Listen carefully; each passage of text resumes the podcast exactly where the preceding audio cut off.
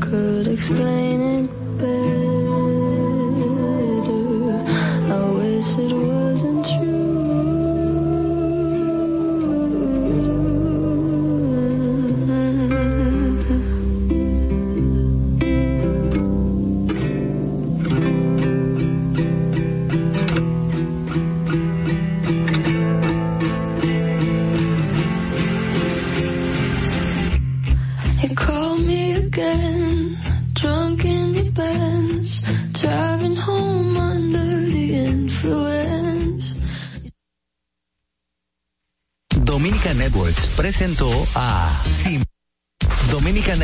presenta a Sin Maquillaje y Sin Cuentos. Sin Maquillaje.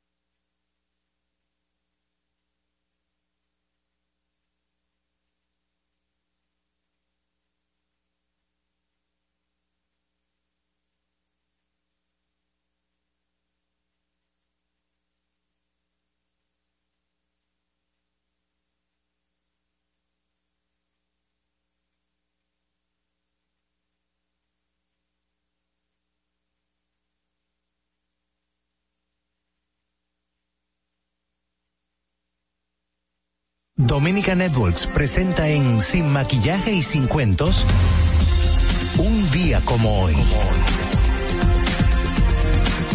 Un día como hoy, 23 de agosto del 1993, es creado mediante el decreto 220-93 el Patronato de la Ciudad Colonial, con las funciones de diseñar y coordinar un programa de preservación, uso educativo y turístico de esa zona de la ciudad de Santo Domingo. Un día como hoy, en el año 2000, la tormenta tropical Derby afectó la costa norte. Este fenómeno se movió de forma paralela a las costas de Luperón y la Isabela. Un día como hoy, en el año 2005, el presidente Leonel Fernández somete al Senado un contrato mediante el cual el Estado vende por 39.4 millones de dólares a una empresa privada el área de Sanssouci y su entorno para un proyecto marítimo e inmobiliario. Un día como hoy, en el año 2013, el Tribunal Constitucional emite su sentencia 168-13, mediante la cual se priva la nacionalidad dominicana a los hijos de extranjeros indocumentados.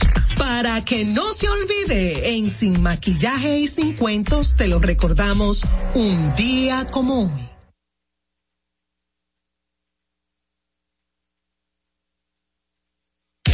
No te muevas. En breve regresamos. Sin maquillaje.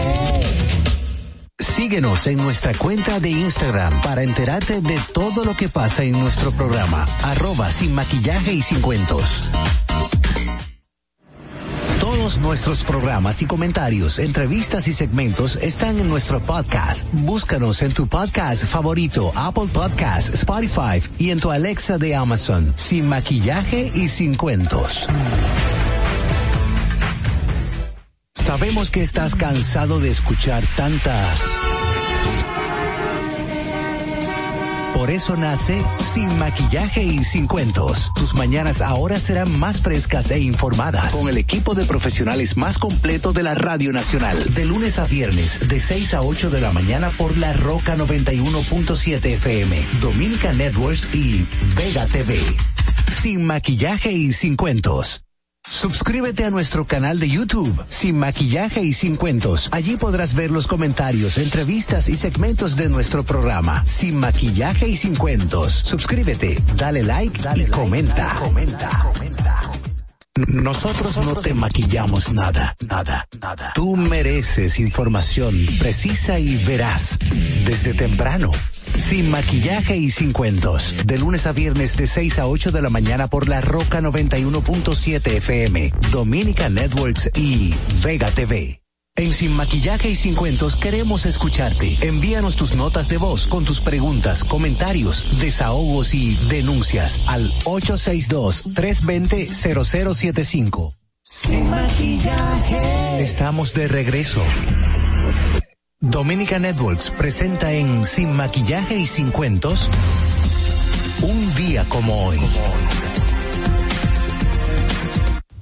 como hoy, 23 de agosto del 1993, es creado mediante el decreto 220-93 el Patronato de la Ciudad Colonial, con las funciones de diseñar y coordinar un programa de preservación, uso educativo y turístico de esa zona de la ciudad de Santo Domingo.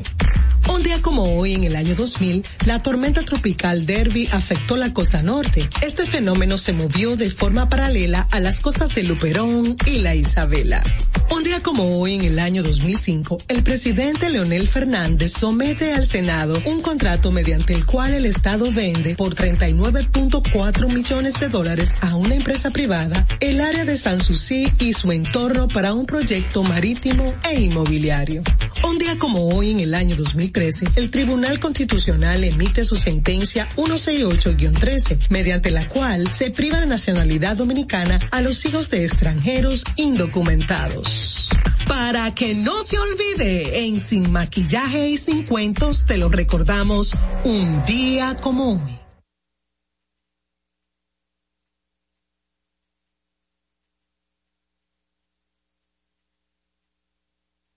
En Sin Maquillaje y Sin Cuentos queremos escucharte. Envíanos tus notas de voz con tus preguntas. No te muevas. En breve regresamos. Sin maquillaje.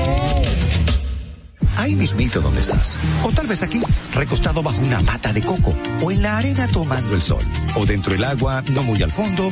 O simplemente caminando por la orilla. Ahí mismo, abre tu nueva cuenta móvil BH de León, 100% digital y sin costo.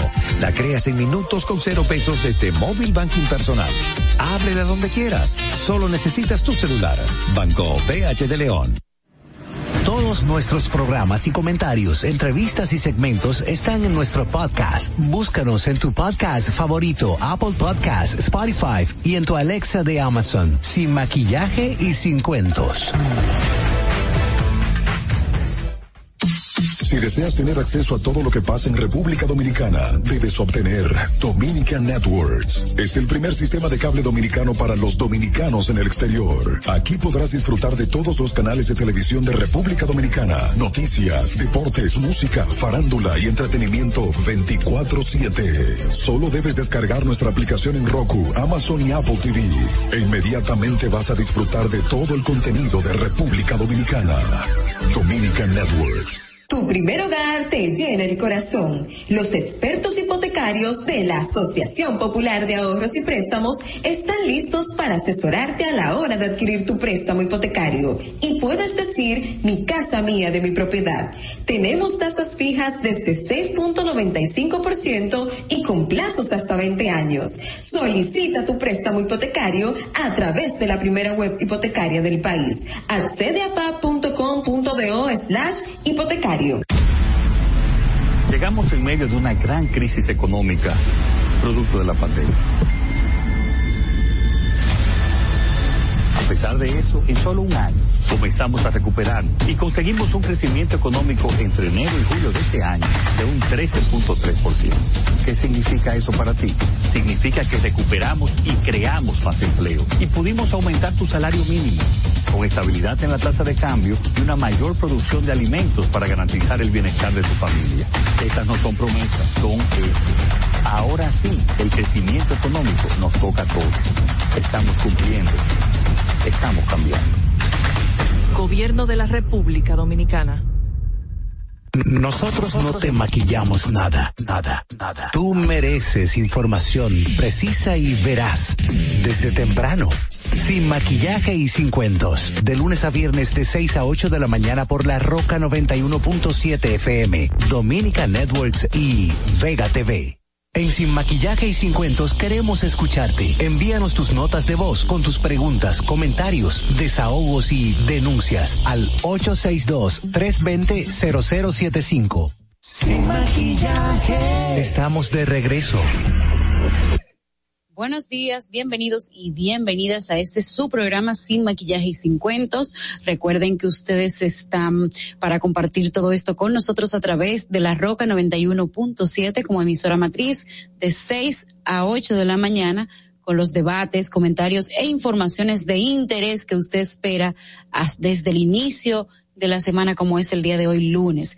Eh, la transmisión en vivo de este espacio eh, está eh, sin maquillajes y sin cuentos a través de YouTube, así que pueden ir y comentar y compartir nuestro contenido a través de ese espacio. También tienen que recordar que pueden ver esta transmisión a través de Vega TV canal 48 de Claro y 52 de Altice, así como también llamarnos a nuestros teléfonos 829 947-9620, 829-947-9620 o a través de nuestras notas de voz al 1862-320-0075, 1862-320-0075 desde el interior sin cargos. Eh, señorita Ogla, buenos días. Buenos días, Angeli. Buenos días a todos nuestros oyentes. Un nuevo día, una nueva semana. Vamos a ver qué nos trae, qué depara eh, para nosotros esta semana que eh, de acuerdo a lo que he visto que publican va a ser muy calurosa. Entonces, eh, hay que tomar las previsiones del lugar. Y vámonos, Angeli, al resumen noticioso de hoy. Ay, sí, va a ser muy calurosa. Por un lado, eh, el fin de semana no, no resultó mucho porque hubo un poco de lluvia y ahora la semana fuego. Yo creo que debería de ser al revés para así uno poder escaparse los fines de semana de la ciudad. Pero sí, Olga, Enesia Pérez y Angeli Moreno, así como Giovanni Díaz, vamos a estar en este espacio compartiendo las informaciones que vamos a empezar de una vez.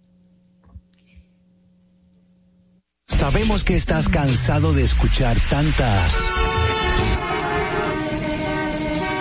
Por eso nace Sin Maquillaje y Sin Cuentos. Tus mañanas ahora serán más frescas e informadas con el equipo de profesionales más completo de la Radio Nacional. De lunes a viernes, de 6 a 8 de la mañana por La Roca 91.7 FM, Dominica Networks y Vega TV. Sin Maquillaje y Sin Cuentos un informe confidencial preparado por técnicos del Ministerio de Educación revela que a partir del 2012, durante la gestión del expresidente Danilo Medina, las antiguas autoridades de la institución habían adjudicado 62 obras de planteles escolares y estancias infantiles por un monto que supera los dos mil millones de pesos, pero que nunca se iniciaron por falta de terrenos. Un reporte del listín diario indica que se, que se contrató la realización de 34 estancias infantiles y 28 planteles escolares por un total de 2.660 millones 140 mil 586, de los cuales se han entregado sin comenzar la obra, sin los terrenos, 3.363 millones 13.333. Como avance a 38 contratistas que ejecutarían las obras. Como no existían los terrenos donde serían levantados las obras de infraestructura que todavía en la fecha que no se indica los trabajos de construcción, esas edificaciones debieron aportar el sistema, al sistema educativo público al menos 758 aulas, por lo que se han dejado de acoger a dos, 22.740 estudiantes por año, lo que en ocho años se traduce como una pérdida de 181.920 cupos escolares.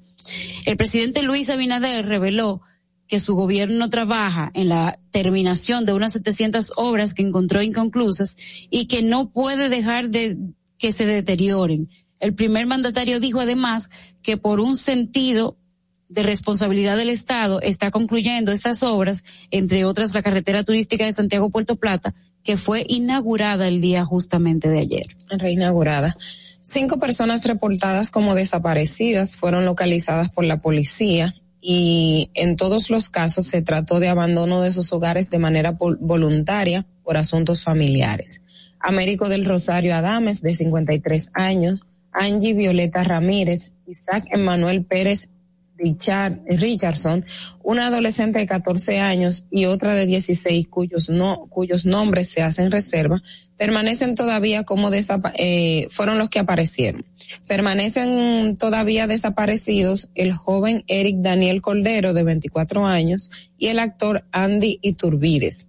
La policía publicó la última imagen del actor cuando caminaba por el malecón de Santo Domingo. Una nota del listín diario reporta 31 desaparecidos en lo que va de año. Y Santo Domingo y Santiago, cambiando de tema, siguen lejos de alcanzar el 70% de sus habitantes vacunados con la segunda dosis contra el COVID-19. Para entrar al, al hasta ahora reducido grupo de provincias que hoy no tienen restricciones del horario por la pandemia. Según los datos de Vacuna TRD, en Santo Domingo se han vacunado 47.5% de la población con dos dosis, mientras que en la primera se le ha aplicado a 59.3%. En Santiago, los números son casi similares, con el 51.1% vacunados con las dos dosis y el 41, 49.1 ya eh, completamente vacunados. Las provincias que están más cerca del 70% son Pedernales con 62.3% y Espaillat con 63.2%. El, el resto de las provincias está entre el 44 y el 58%. Las hospitalizaciones tanto de salas de COVID eh, como en unidades de cuidados intensivos con ventiladores registran un número ascendentes el boletín número 521 registró 63 pacientes más ingresados que el día anterior, cuando solo se registraban 198 casos nuevos de COVID y cero fallecimientos. Tras eh, nuevos casos de COVID con 4.660 muestras, ayer habían 459 pacientes ingresados para un 18% de las camas ocupadas. La Dirección Nacional de Control de Drogas, por otro lado, con apoyo de la Armada y bajo la coordinación del Ministerio Público, se incautó de 510 paquetes presuntamente cocaína en las costas de la provincia de la Altagracia. los agentes de la DNCD y efectivos de la Armada interceptaron a varias, a varias millas náuticas al sur del distrito municipal de Valladolid a los ocupantes de una lancha tipo GoFacts eh, de 23 pies de eslora, en cuyo interior se encontraron 17 sacos de nylon con 510 paquetes de la sustancia que presumiblemente se parece a la cocaína. Un dominicano y un colombiano fueron detenidos en esta operación justamente. El titular de la Procuraduría Especializada en Persecución de la Corrupción Administrativa, PETCA, Wilson Carmacho, urgió ayer a la Cámara de Cuentas terminar la auditoría del caso Antipulpo, recordándoles que el Ministerio Público tiene plazos para presentar acusación formal contra los imputados. Dijo que igual esperan respuesta del tercer juzgado de la instrucción del Distrito Nacional a la solicitud de prórroga que le hicieron el 3 de agosto en curso sobre el mismo caso. El periodista y embajador dominicano, cambiando de tema, Juan Bolívar Díaz Santana, propuso que se llegue a un consenso que permita aprobar el Código Penal con la inclusión de las tres causales para despenalizar el aborto y el mecanismo que garantice que en el futuro no se añadan nuevas circunstancias y que no se use fuera de las excepciones planteadas. La propuesta incluye que solo se puede interrumpir el embarazo antes de las 12 semanas de concepción. En cada centro médico se establezca un comité de tres médicos o de bioética que determine la pertinencia de la interrupción del embarazo en virtud de las tres causales aprobadas. Y en el ámbito internacional, las principales bandas armadas de Haití afirmaron ayer que han aceptado una tregua para permitir la distribución de ayuda humanitaria a los miles de afectados por el terremoto de la semana pasada que causó al menos 2.207 muertos y más de 12.000 heridos. Jimmy Chere, eh, alias Barbecue, eh, Barbecue, líder del G6, G9 en Fanny e Elie, la federación de bandas armadas más importantes del país, confirmó la tregua en un video, aunque las autoridades no han corroborado la existencia de un acuerdo. Este es nuestro resumen de la mañana de hoy. Angeli. Bueno, señora, hay muchísimas cosas que comentar de este resumen, Poli, de, de estas noticias principales, eh, empezando por la muerte, perdón, empezando por la desaparición de este joven. Eh, me gustaría empezar por ahí. Andy Iturbides, que la madre ayer puso un, un mensaje muy desesperado de que las autoridades realmente no están haciendo nada para la búsqueda de él. Yo no sé si podemos poner aquí el audio donde eh, ella reclama que las autoridades no han hecho absolutamente nada para que su hijo aparezca. Y ella dice que por él ser un muchacho de clase no, no, como no es hijo de ningún ¿cómo es que se dice? De ningún funcionario, ni político, ni nada por el estilo. De alta alcurnia. Exacto. Eh, lamentablemente él no aparece. Pero en la República Dominicana, eh, déjenme contarles que el tema de las personas desaparecidas eh, es, es así. No se buscan, hay mucha negligencia, pero sí se puede ver y se ha ordenado la búsqueda de un reloj costoso de un político corrupto y ha aparecido en menos de 72 horas. Esas son cosas impresionantes que, que nuestro país tiene como ejemplo. O sea, se pierde una persona, no hay una orden para buscarlo, ¿verdad? Hay que esperar esto, hay que esperar aquello y más ese joven que según la madre tiene problemas eh, de salud.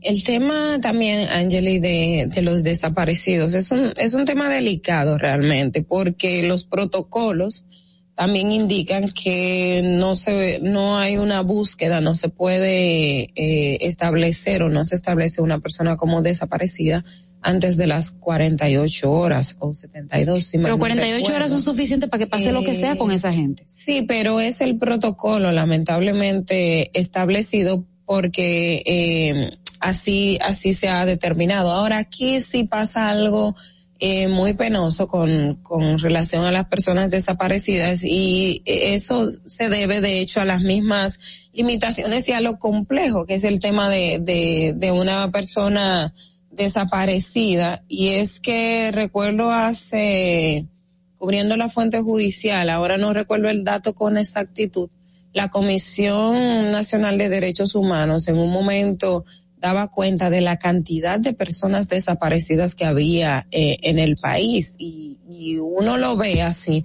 y realmente son, son datos alarmantes. Eh, es, es, es complicado dado a que en todo el país no, no hay un sistema de vigilancia de cámaras en todas partes que tú puedas dar eh, o seguir el rastro de, de una persona que haya que haya salido, pero también porque confluyen diversos elementos. Hay casos de personas que por una condición de salud, eh, por un tema, ya puede ser de depresión o un tema de demencia, la gente va tomando diferentes rutas y seguirles rastro es un poco complejo.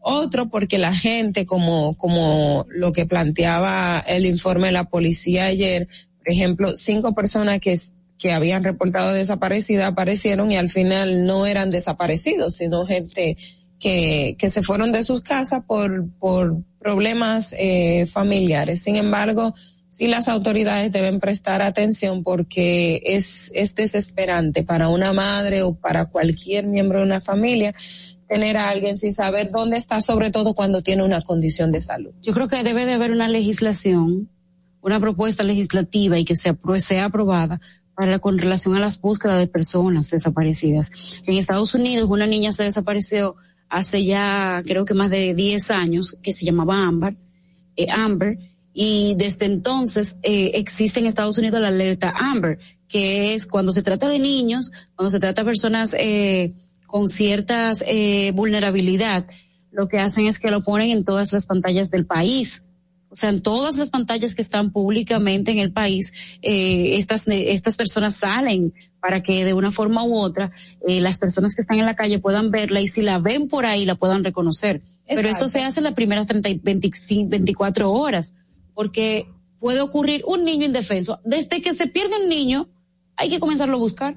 Inmediatamente. en el caso de los niños es distinto a un adulto. En el caso de los niños no se toma el tema de las 48 horas por las mismas características. 48 horas, miren, las la cosas en el tiempo van cambiando y 48 horas son demasiado para una persona que se pierde y, o que no aparece y más cuando tiene problemas de salud. O sea, deberían de comenzar a legislarlo o hacer un protocolo de manera distinta para que esa gente que realmente tiene esa necesidad de ser buscado sea buscado inmediatamente. No, que no sé si da tiempo para poner el, un poco el audio de la, de la señora y luego vamos a pasar. Miren, Fernando tiene el video de la señora, vamos a ponerlo.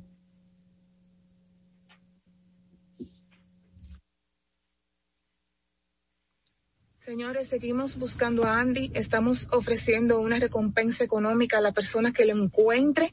Esa persona que lo encuentre nos va a llamar a los teléfonos que hemos estado publicando y nos va a mandar fotos y videos como evidencia de que está con él y para nosotros también confirmar que efectivamente es Andy. Una vez tengamos esas fotos y videos, inmediatamente vamos donde esa persona que nos que tiene Andy en ese momento. Así que ya lo saben, estamos ofreciendo una recompensa económica a quien encuentre a Andy y lo retenga. Por favor, no nos llamen a estos números para curiosear, para indagar. Por favor, no, no es el momento. Estamos en unas horas críticas. Así que agradecemos en el alma a todas las personas que nos han estado asistiendo con sus recursos económicos, con su tiempo, con sus conexiones, con sus oraciones y buenas intenciones y con su seguimiento para que logremos juntos dar con el paradero de Andy. Sabemos que el Señor nos está sosteniendo en este momento difícil, en esta travesía que, en la que estamos ahora mismo, y les agradecemos que sigan orando y que rieguen la voz. Estamos ofreciendo una recompensa económica a la persona que encuentre y retenga a Andy y nos pueda mandar fotos que podamos comprobar que es Andy, inmediatamente vamos y va a tener esa recompensa económica. Gracias de nuevo por difundir. Difúndanlo, por favor, con el mismo amor y con la misma empatía que difundieron el videito anterior. Gracias. Señores, seguimos buscando. Bueno, este, este es el segundo video. Hay otro video donde ella habla eh, de, de la impotencia que ha sentido como madre cuando ella fue a donde las autoridades se quejó de lo que estaba pasando, habló de que es una persona que tiene problemas, parece que son emocionales, parece que es una persona que tiene problemas de, depresión y de y psicológicos. Y no le han hecho caso, le dijeron después de 48 horas, pues lo que ellos han hecho es que solidariamente, a mí me gustó muchísimo ver eso ayer, toda una sociedad se ha volcado a ver cómo buscan a Andy. Y han ido a peinar zonas donde posiblemente lo hubiese eh, estado y esto es un acto de solidaridad que a mí me llena de mucho orgullo porque veo que la sociedad dominicana dice, si el Estado no quiere responder, si no están las políticas para yo buscar a mis dolientes, lo vamos a hacer nosotras. Y eso está bien. Eso, eso lo que ella pone en evidencia es lo que lamentablemente se ve en el día a día y es la falta de humanización del servicio de las autoridades. Y ese es un problema y eso es lo, lo cuestionable eh, y, y ahí entiendo el punto de la indignación de la madre porque si bien el protocolo establece 48 horas las autoridades deben de tener la suficiente empatía de cómo usted le va a comunicar a un pariente que usted sabiendo que la ley y la normativa establecen 48 horas, pero alguien que está en un estado de desesperación y sobre todo por un pariente en esa, con las características eh, de Andy, usted tiene que saber cómo le va a dar la información, porque ahí es que está eh, el, mayor problema. Ahí es que está eh, lo, lo que a uno le, le, le produce impotencia, porque tú dices, conchale, pero no, no me están haciendo, no me están haciendo caso. Entonces, la diferencia que se hace cuando usted da un buen servicio, pero aquí lamentablemente se entiende que eh, el ciudadano en la policía o en cualquier institución pública, lamentablemente, eh, el que va a hacer este tipo de requerimientos, lo que lo tratan es como Depende, si es un reloj Rolex que usted eh, le robaron, esto puede ser que esto parezca, si es quizás un dinero X que le quitaron en una, eh, que se le llevaron a un político, quizás parezca, lo que poco importa es la vida de personas que no tienen absolutamente a, a, nadie influyente en su entorno. Y tenemos aquí el otro video que del cual le comentaba, donde ella eh, se queja de la, de la situación eh, en la que fue acogida por las autoridades. Vamos, Fernando.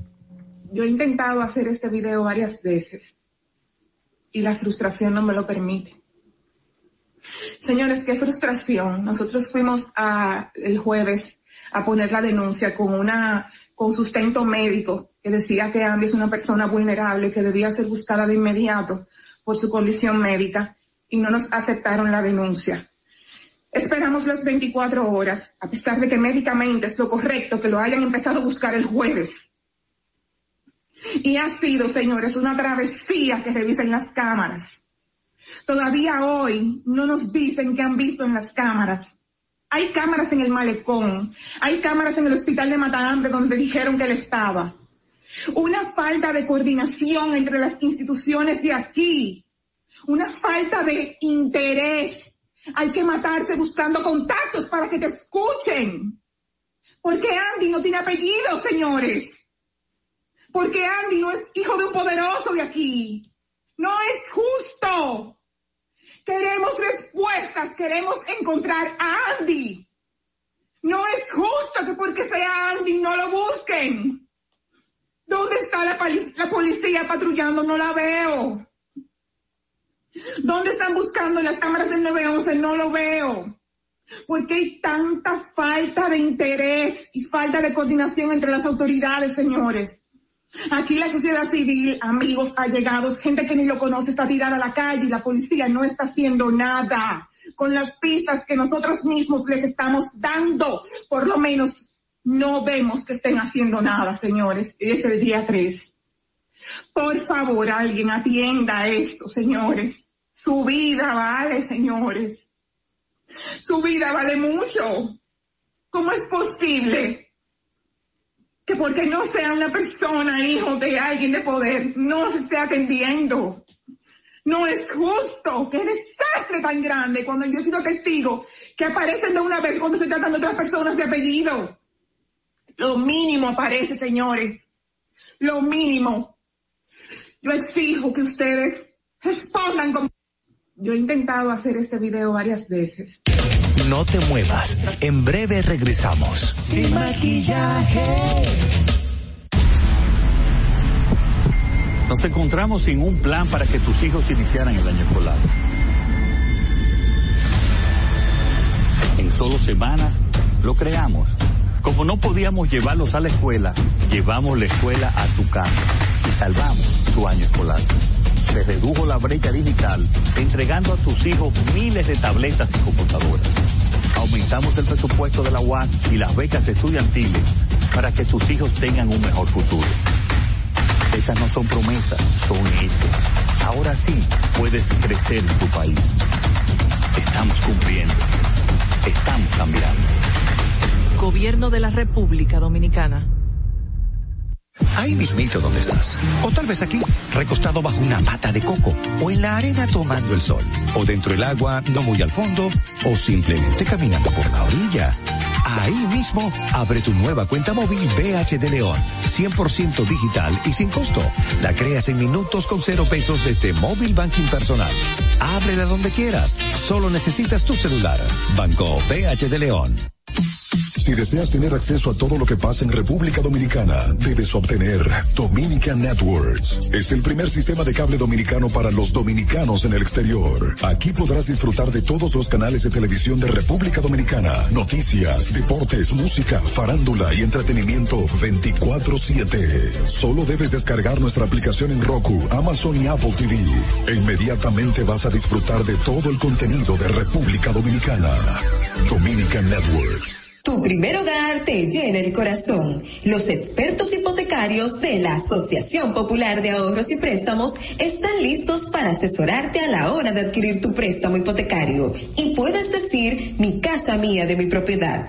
Tenemos tasas fijas desde 6.95% y con plazos hasta 20 años. Solicita tu préstamo hipotecario a través de la primera web hipotecaria del país. Accede a pa.com.do slash hipotecario. Todos nuestros programas y comentarios, entrevistas y segmentos están en nuestro podcast. Búscanos en tu podcast favorito, Apple Podcast, Spotify y en tu Alexa de Amazon, sin maquillaje y sin cuentos. Sin maquillaje. Estamos de regreso. En Sin Maquillaje y Sin Cuentos queremos escucharte. Envíanos tus notas de voz.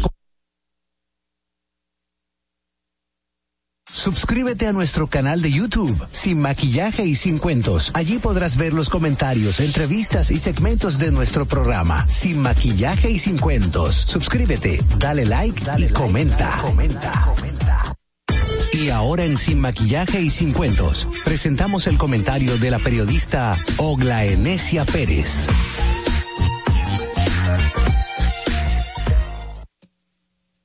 Estamos de regreso en Sin Maquillaje y Sin Cuentos. Gracias por mantener la sintonía a través de la Roca 91.7, que es nuestra emisora matriz, y a través de nuestras redes sociales arroba Sin Maquillaje y Sin Cuentos y nuestro canal de YouTube. Recordarles que pueden comunicarse a cabina al número 849-947-9620. 849-947-9620 y también enviarnos sus notas de voz al número internacional 1-862-320-0075. 1-862-320-0075. Y en el día de hoy, eh, mi comentario se va a centrar básicamente sobre yo quería hacerlo de otro tema, pero luego eh, recordé esta, esta, lo que creó la sentencia 168-13 del Tribunal Constitucional hace ocho años atrás.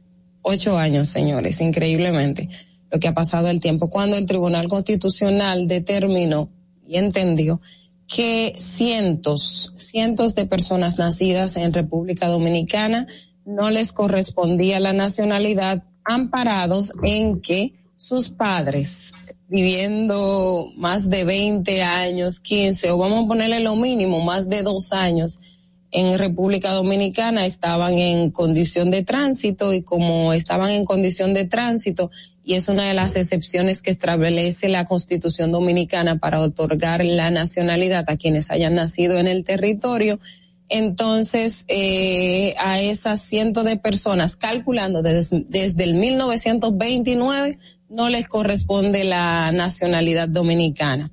Ustedes saben todo lo que se ha generado en torno a la sentencia, después que se emitió la sentencia 168-13, tanto en el ámbito nacional como internacional.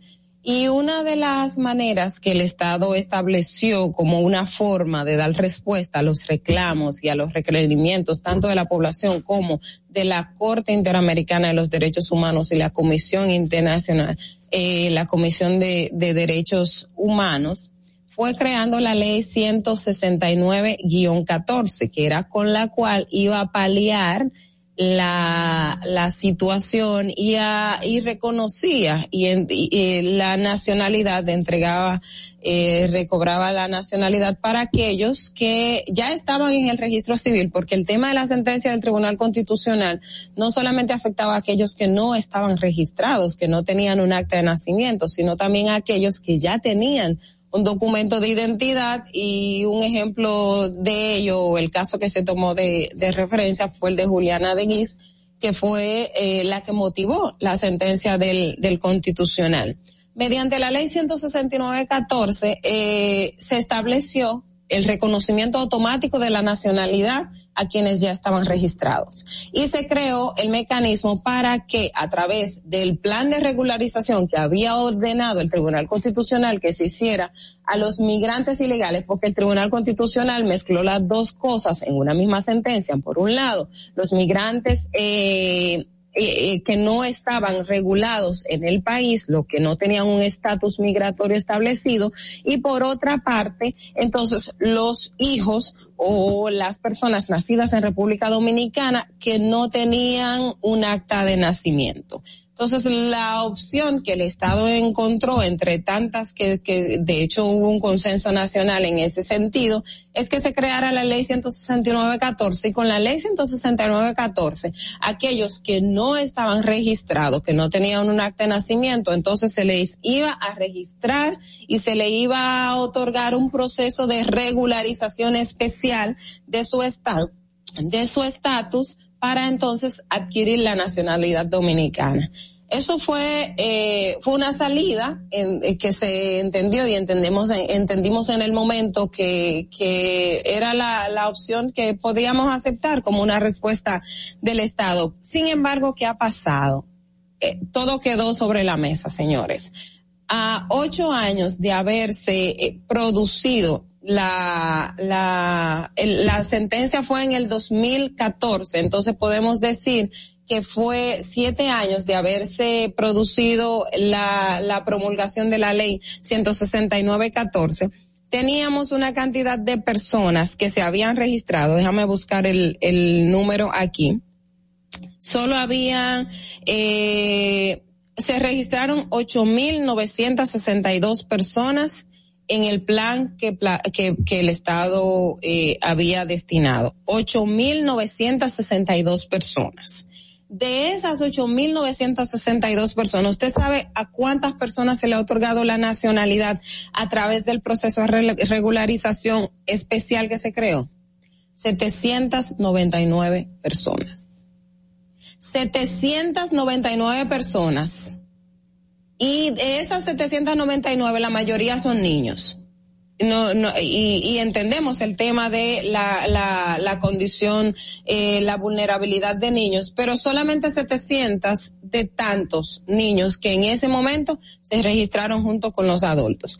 Es decir, que el Estado dominicano, o sea, es solo al 9%, si se puede calcular que es un 9%, la cantidad de, de, de personas que, que se puede establecer que, que fueron las, las beneficiarias del el decreto. Un 9% de las más de 8 mil personas que se registraron. Y, y uno se cuestiona, y de hecho cuando uno cuestiona al Estado por esa decisión. Eh, son muchas las críticas que se reciben porque hay, hay quienes entienden que, que no, que no les corresponde la nacionalidad. Señores, más de ocho mil, este es el caso de, lo, de, de ocho mil personas que se registraron sin calcular que durante ese proceso de regularización de estatus migratorio, las autoridades, a excepción, o sea, pusieron requisitos más de los que estaban establecidos en la ley. Pusieron trabas. A la hora de los, de, de, de, los jóvenes o las personas ir a registrarse para acogerse al plan de regularización especial que se creó para ellos, entonces ponían una serie de requisitos que al final la gente lo que hacía era que se desistía. Pero está bien, se acogieron más de ocho mil personas. ¿Y cuál ha sido la respuesta del Estado hasta el momento? Solo 799 personas, siquiera mil personas, siquiera llegaron a un 10% de las personas en condición de vulnerabilidad. ¿Y usted sabe qué representa eso para esa población? Que no puede ir a la escuela porque los que van a la escuela lo más que podrían llegar es hasta el sexto grado. Que no pueden tener acceso a un empleo formal que no tienen seguridad social, que no tienen reconocimiento porque para el Estado ni para nadie ellos existen, que no pueden hacer una vida ordinaria. Señores, de hecho, hace yo conozco del caso de hace más o menos un año y hay otra persona que en los próximos días se va a ir a, usted sabe que para casarse necesita un documento de registro. Y usted sabe lo que han tenido que hacer en algunos casos, solamente celebrar simbólicamente un matrimonio porque esa persona no tiene capacidad siquiera de hacer eso para poder y, lo que con, lo que trae consigo eso es que también los hijos de esas personas que nacen en condición sin, sin, sin documento de identidad tampoco lo van a tener. Y vamos a tener un problema de generaciones de personas más que se intentó poner un fin con la ley 169-14, pero al final sigue lo mismo. El Estado dominicano debe y tiene que dar respuesta sea, eso es algo que estamos exigiendo y se exige al Estado Dominicano porque son personas, son seres humanos que nacieron aquí, que tienen su vida aquí, que no tienen otro vínculo con otro espacio que no sea la República Dominicana y que algunos trabajan y han trabajado en el sector informal porque no se le da posibilidad de hacerlo de manera formal. Y entonces el Estado tiene que dar respuesta. Son ocho años de la sentencia del Tribunal Constitucional que siempre vamos a cuestionar, que siempre la vamos a criticar, porque fue una sentencia discriminatoria. Fue una sentencia discriminatoria y por más que lo quieran visualizar por otros aspectos, fue una sentencia discriminatoria para una población. Entonces el Estado está comprometido a dar respuesta y el mismo presidente Abinader está comprometido a dar respuesta porque de hecho una de las personas que cuando las manifestaciones se hacían con relación a los afectados por la sentencia 168-13 fue el presidente Abinader, que incluso fue a un abrazo solidario que se hizo con esa población. Entonces, la respuesta del Estado no debe ser el silencio. La respuesta del Estado no debe de ser complicidad. El presidente Danilo Medina, antes de irse, emitió el decreto otorgando la nacionalidad a esas personas. Pero ¿qué ha pasado después? Los vamos a dejar en el limbo. Vamos a seguir esperando que siga pasando, que siga pasando y que siga pasando y que después vamos a tener que otra vez esperar que la Corte Internacional, aunque el Estado haya dicho que no reconoce la competencia de la Corte, la Corte dice que sí tiene competencia para regular en el, para juzgar y conocer casos de República Dominicana. Entonces vamos a dejar que ese proceso otra vez vuelva a escenarios internacionales. Fernando sin maquillaje presenta el comentario de Giovanni Díaz. Buen lunes, buen lunes, buen lunes mi gente. Recuerde siempre que estamos por aquí por la 91.7, La Roca. El día de hoy vamos a hablar sobre las 12 reformas que se propone el eh, presidente Luis Abinader, este gobierno, se propone la realización de 12 reformas. ¿Cuáles son esas 12 reformas? Rememorando lo que había dicho el presidente en su discurso la otra semana. El presidente había hablado, número uno, de la reforma de la transparencia y de la institucionalidad. Habría hablado de la reforma al sector eléctrico, de la reforma al sector agua, de la reforma al sector de la Policía Nacional, de la reforma en modernización del Estado, de la reforma para la calidad en la, educación educativa, la reforma de la salud y la seguridad social, la reforma del transporte, la reforma de la para la transformación digital, la reforma eh, fiscal integral, la reforma laboral y la reforma para el sector de los hidrocarburos. Yo pienso que haber lanzado un proceso de 12 reformas, si bien este, el gobierno de una u otra forma ha ido avanzando en muchas de esas y estoy prácticamente seguro que el tema de la vuelta a la compra de los activos en refinería, eh, los estudios y lo que ha estado anunciando Hito tiene que ver con la reforma de los hidrocarburos.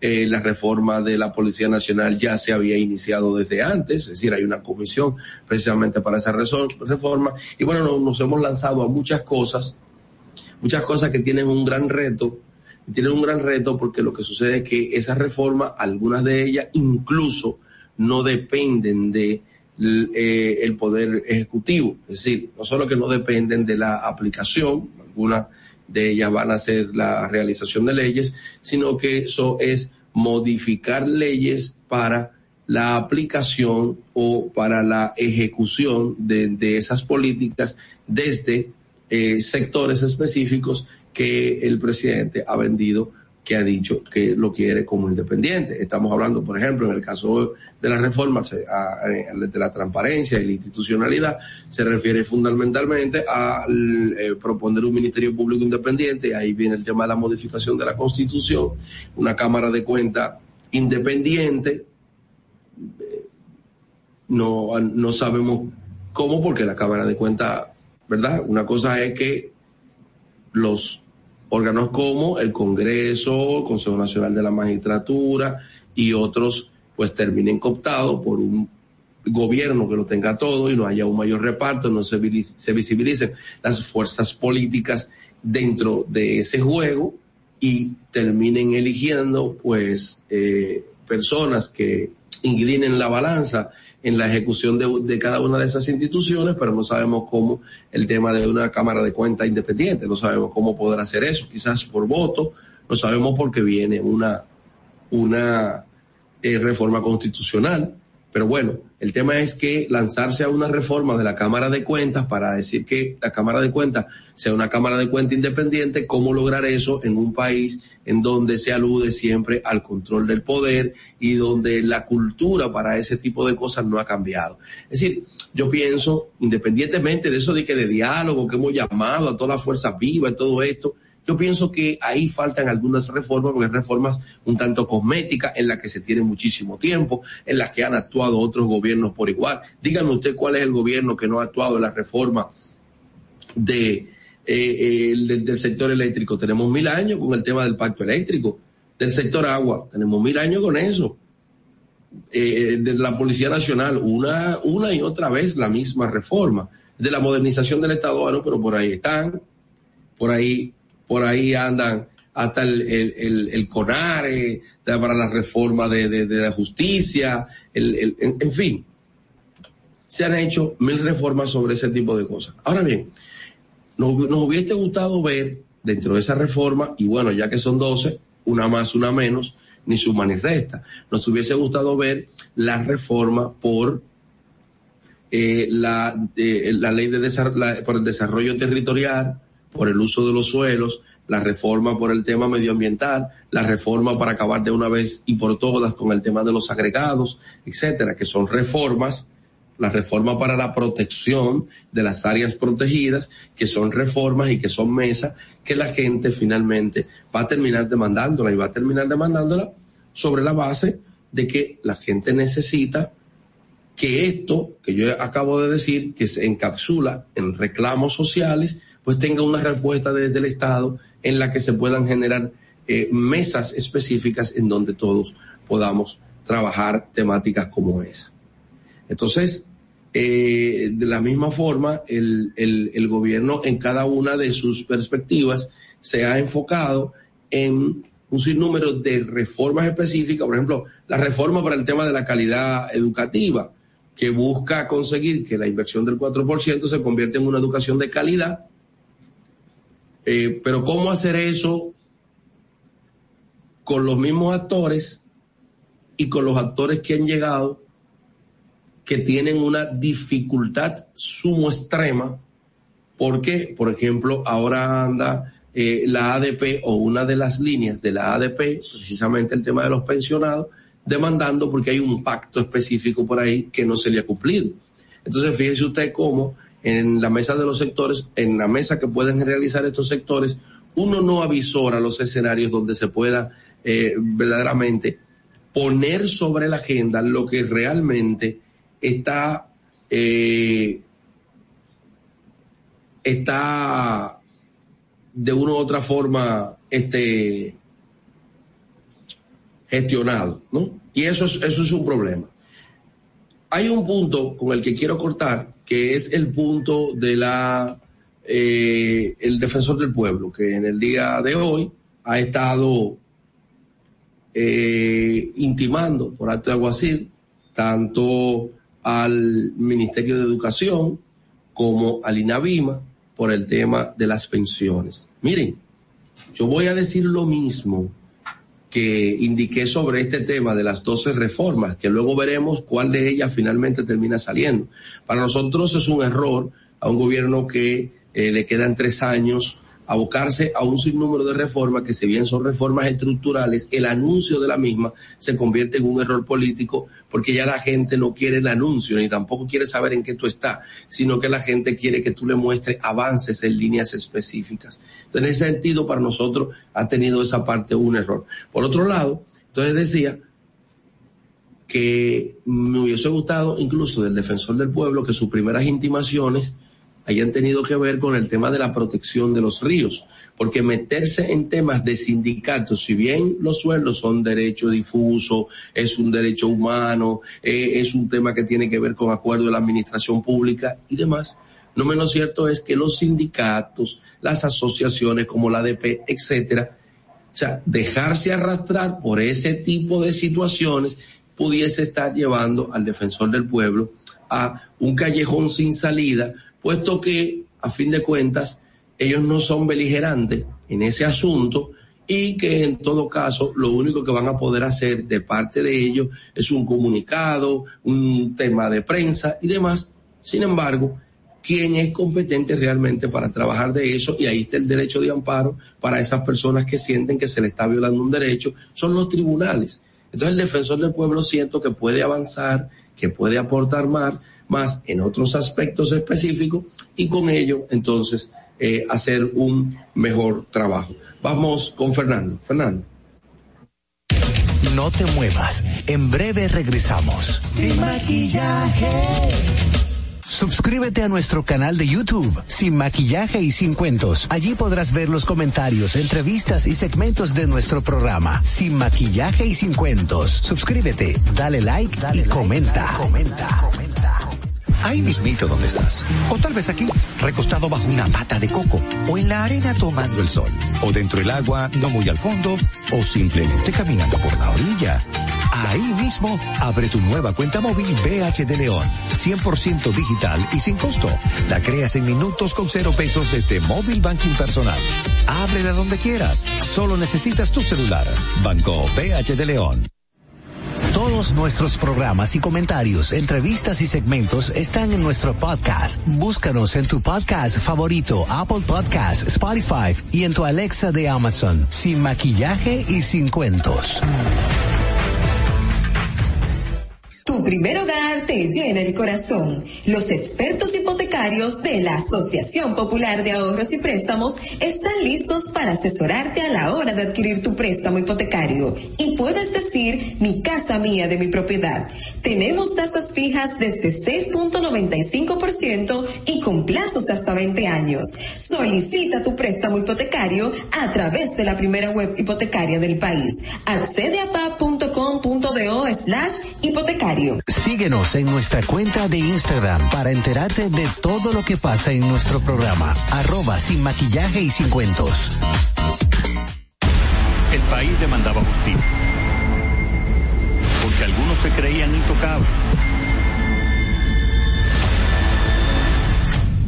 Pero esto cambió.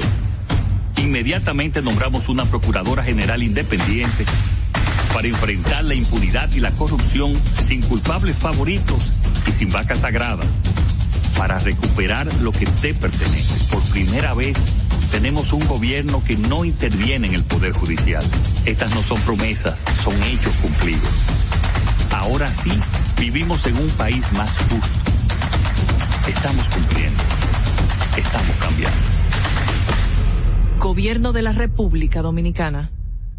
En Sin Maquillaje y Sin Cuentos queremos escucharte. Envíanos tus notas de voz con tus preguntas, comentarios, desahogos y denuncias al 862-320-0075. Sin Maquillaje. Estamos de regreso. Dominica Networks presenta en Sin Maquillaje y Sin Cuentos un día como hoy. Como hoy como hoy, 23 de agosto del 1993, es creado mediante el decreto 220-93 el Patronato de la Ciudad Colonial, con las funciones de diseñar y coordinar un programa de preservación, uso educativo y turístico de esa zona de la ciudad de Santo Domingo. Un día como hoy, en el año 2000, la tormenta tropical Derby afectó la costa norte. Este fenómeno se movió de forma paralela a las costas de Luperón y la Isabela.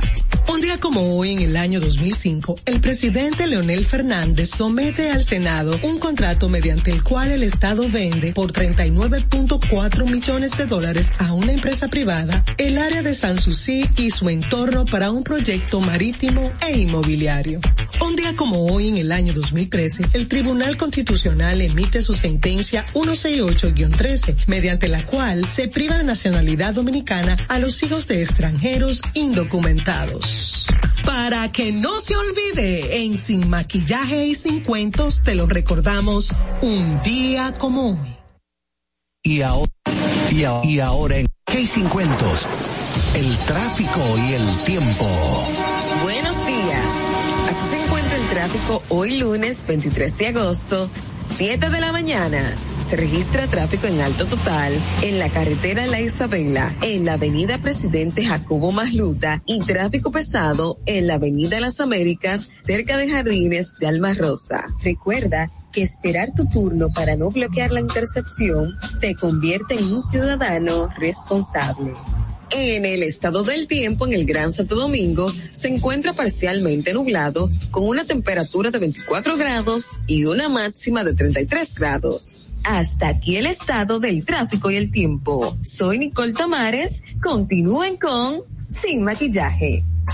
El tráfico y el tiempo es traído a ustedes por Distrito Informativo RD.com.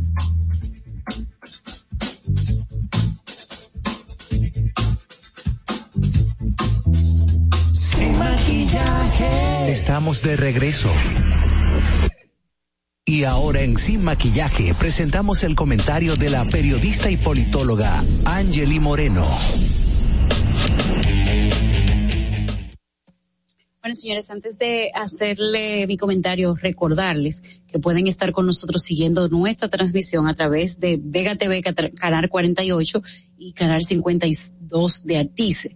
Eh, recuerden además eh, llamarnos a nuestros números de teléfono 829-947-9620 o enviarnos sus notas de voz a través del 1862-320-0072. Vega TV, canales 48 de Claro y 52 de Altice y pueden llamarnos a nuestros teléfonos y enviar sus notas de voz que ustedes también pueden ver en pantalla. Eh, canal 48 de Claro y 52 de Altice Pega TV. Bueno, continuando ya con nuestro comentario, yo no puedo dejar pasar por alto este tema. Yo realmente tenía otro comentario con mi, compañera Ogla, pero este tema no lo puedo dejar pasar por, alto. En el año 2018, junto a un grupo de comunitarios en Santo Domingo Este, quien les habla, Angeli Moreno y un grupo de personas, eh, decidimos luchar en contra de la terminal de autobuses del Parque del Este. El Parque del Este en el año 2003 fue mutilado por, por, por eh, en ese momento en el gobierno de Hipólito Mejía para hacer los Juegos Panamericanos del país y ahí se instalaron unas obras de infraestructura macro eh, que son muy importantes ahora mismo y de hecho para el deporte dominicano y que se prometió que se iba a reforestar y finalmente se reforestó un poco cuando llegó Jaime David al poder, unos años después. El parque lucía muy seco y todo, pero eh, parte del complejo del Parque Nacional de los Tres Ojos se convirtió en lo que hoy tenemos como el Parque del Deporte, que es eh, donde se celebraron los Juegos eh, Panamericanos del 2003. ¿Qué sucede, señores? Ese parque fue mutilado y en la parte exterior se decidió hacer un parqueo, un parqueo para que las personas, para hacerle menos daños al parque, parqueen sus, sus vehículos fuera del parque del, del este. Pues sucede que en el 2018, en el gobierno de Danilo Medina, se decidió que ese parqueo exterior iba a ser una terminal de autobuses del Parque del Este, donde se iban a concentrar absolutamente todos los vehículos que fueran a salir desde la capital para la zona este del país, incluyendo Bávaro, Punta Cana, San Pedro, eh, todas las romanas, todas esas, eh, todos esos sectores del este del país saldrían de ese parqueo al castrar el parqueo del Parque del Este, no hay donde poner vehículos. O sea, nosotros hemos visto, los que vivimos en esa zona, que cuando se hace cualquier tipo de actividad, entonces los vehículos tienen que ser subidos a la acera o tienen que ser eh, entrados en el área verde del parque porque no hay donde parquear. Y el parque es grandísimo. Aparte de que te supone un peligro tener que parquear el carro muy lejos en una zona donde se eh, son, es popular por los atracos. ¿Qué sucede? Luchamos desde el 2018 en contra de esta terminal de autobuses que, que de hecho violaba la ley 6400 de medio ambiente, la ley 176-07 de, de los ayuntamientos. Y esto quiere decir que ahí no se hizo ningún tipo de estudio de impacto ambiental, no se consultó a la ciudadanía sobre lo que se iba a hacer y se colocó nada más y nada menos que una terminal de autobuses a menos de 20 metros del, del, del área protegida de los tres ojos. Recuerden, el área protegida de los tres ojos eh, es un acuífero, un afluente subterráneo que aflora en esa área y en el cual nosotros vemos una área, una, un agua cristalina bellísima que está justamente también debajo de lo que hoy es lo que era la terminal de autobuses del, del Parque del Este. Por los estudios geológicos, geofísicos que se tienen de esa zona, se habla de que es una zona de, de dolinas las dolinas son como pequeños tinajos de agua que están debajo de la tierra. Por eso ahí nunca se oyó. Ahí se levantó una infraestructura metálica en el cual eh, montaron una terminal de autobuses. Porque saben que si oyan puede ser que encuentren agua y porque puede ser también que pueda haber eh, una catástrofe porque ahí también hay, huecos debajo de ese espacio. En esa terminal eh, de autobuses se diseñó para meter 28 locales comerciales con unas 8 estaciones de, de baños. ¿Qué quiere decir esto? Que en ese eh, lugar van a desaguar unos 68 baños inodoros. Y les estoy diciendo que eso está ubicado a 20 metros de los tres ojos. Esas áreas por ahí son características, sus rocas, son rocas arrecifales. Son esas rocas que yo le explicaba el otro día que tienen muchos hoyitos. Que si tú le viertes esta botella de agua a la roca por encima, debajo tú vas a tener en media hora, en una hora, en lo que tarde, el agua igual del otro lado, porque las rocas son arrecifales. O sea, que si usted va a ese de inodoro y defeca, cuando usted lo vierta en la tierra, en un momento determinado va a llegar al acuífero. Manuel Jiménez en ese momento dijo que esa obra era ilegal, que no podía ir ahí, que estaba violentando el espacio público, etcétera. Pero ayer la obra cambió. Ahora la obra es ah, era una parada de autobuses, ahora va a ser una parada de la cultura. Primero decirles que esto va a afectar muchísimo el Parque del Este y va a afectar muchísimo la parada, eh, perdón, la, la, el parque protegido de los tres ojos. ¿Por qué? Primero por lo que no se ve, que son el desagüe y las actividades que se van a hacer ahí. Y segundo, porque el Parque del Este no tiene parqueo. No tiene dónde la gente se va a parquear. Y como hemos, yo tengo viviendo mis, mis 30 años cerca del Parque del Este, al lado del Parque del Este, cuando había parqueo, se demandaban más parqueos. Y aun cuando habían parqueo, como se llenaba esa área total, la gente se parqueaba en las isletas, en el, dentro del parque, encima de las, de la, de la, de la grama. Y en todo, miren, en todas las áreas donde habría un hueco, la gente se parquea. En todas. Pero la obra, la obra ahora que se convirtió en una plaza de la cultura, al cual no se consultó a la población. Yo puedo decirles aquí que me acabo de enterar de lo que hizo Manuel eh, en el Parque del Este, porque ayer me mandaron una nota de prensa de la alcaldía. Yo sabía que Manuel tenía esas intenciones y yo estoy de acuerdo con que ahí se haga una plaza de la cultura. Vamos a poner que sí.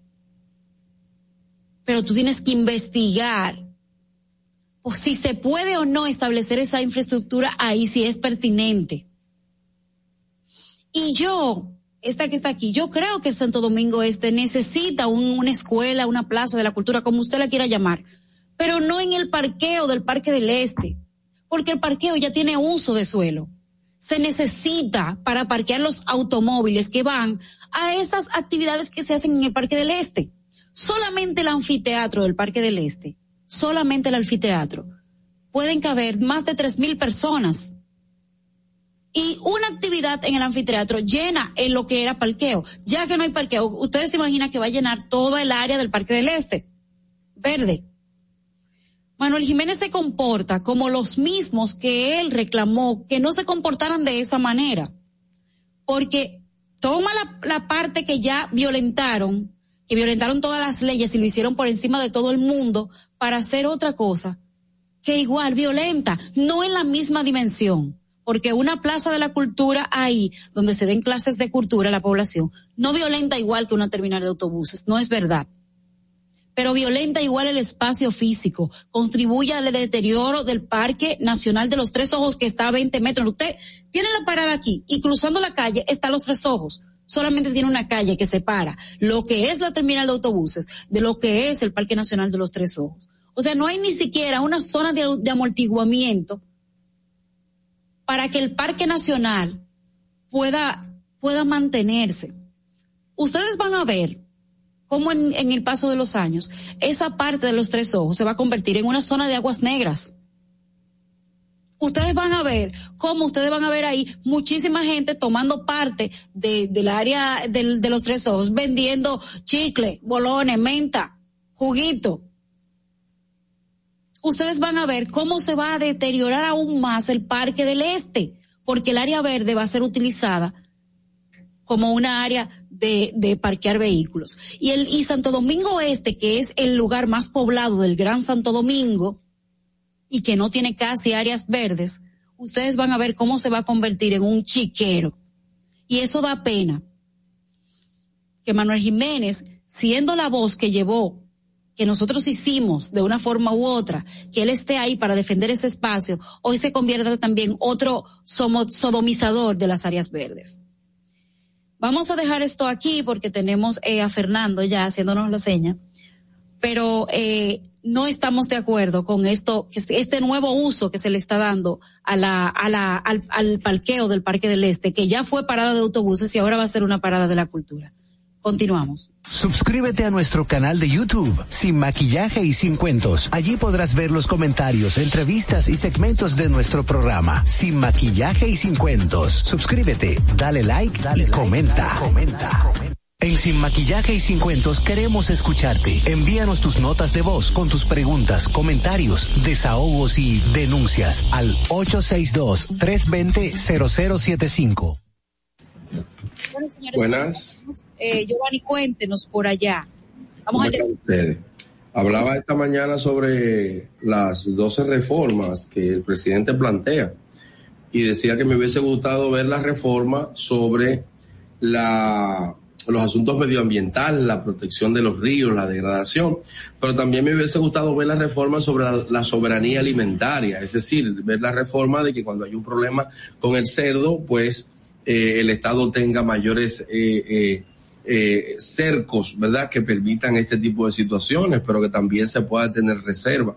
Aquí hay un gran problema con la posibilidad de congelar, de, de, de, de la cadena logística. Nosotros tenemos vaca para suplir eh, la demanda interna de leche en un por ciento significativo. Sin embargo, lo que no tenemos es la logística para la refrigeración de esa leche. Nosotros eh, necesitamos mayores niveles de acceso a los caminos vecinales para que el campesino, para que el campo, para que los productores puedan ser, generar la riqueza de todo lo que tienen, ¿eh? que es inmenso. Sin embargo, nosotros no lo tenemos. Entonces nosotros queremos una especie de reforma sobre eso, no del populismo del que se ha utilizado respecto al campo. Campo, sembrar, esto, lo otro. No, pero necesitamos una especie de reforma integral que en lo sucesivo, pues entonces pueda integrar al campo, al mercado, a la digitalización y que de esa forma entonces también podamos visualizarle a los productores locales ciertos nichos en diferentes países. O sea, nosotros tenemos una burocracia, eh, por decirle así, diplomática, parasitaria, que vive del sueldo que nosotros le enviamos, pero que con ciertas excepciones, con muy, pero muy sagradas excepciones, ese sueldo que se le paga a ese diplomático, tanto a los funcionarios consulares como a los embajadores, que son los jefes de misiones y delegaciones, usted no puede sustentando cuando hace un análisis costo-beneficio realmente qué me trae a mí como beneficio en términos de la balanza de intercambio con X o Y país, Estado, qué me genera a quien yo tengo allá. ¿Cierto? Entonces, ese tipo de, de, reforma integral también es importante porque las reformas que hemos visto, las 12 reformas que hemos visto de la que el presidente hace gala, nos parecería a nosotros 12 reformas maniqueas que han sido de una u otra forma ya abordadas, pero ninguna ha tenido una concreción.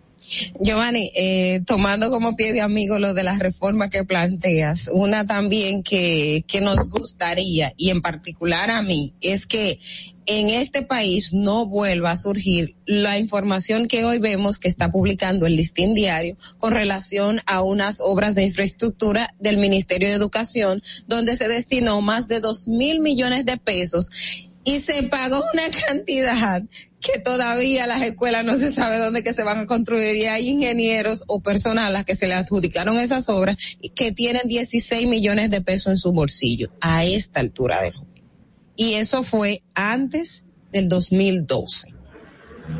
Entonces, ese es un tema que también yo, yo creo que, que, que es bueno ponerlo en el tapete porque sea, aquí uno, uno, uno sabe que pasan cosas, pero de que descaradamente es como, es como, yo, yo ni sé ni, ni, cómo contemplarlo, pero en, en el día de hoy el listín diario habla de que se contrataron eh, realizar obras de infraestructura, eh, tanto para estancias infantiles como planteles educativos y que en ese momento, se estaba contemplando unos dos mil seiscientos sesenta millones de pesos para uno, de los cuales se entregaron trescientos sesenta y tres mil trece millones de pesos de avance a 38 contratistas. Y lo lindo del caso, voy a seguir con la, con la información, es que dice que de esos planteles, por ejemplo, en San Cristóbal, dice que se iba a construir la escuela básica de las Mercedes con un, y se dio un avance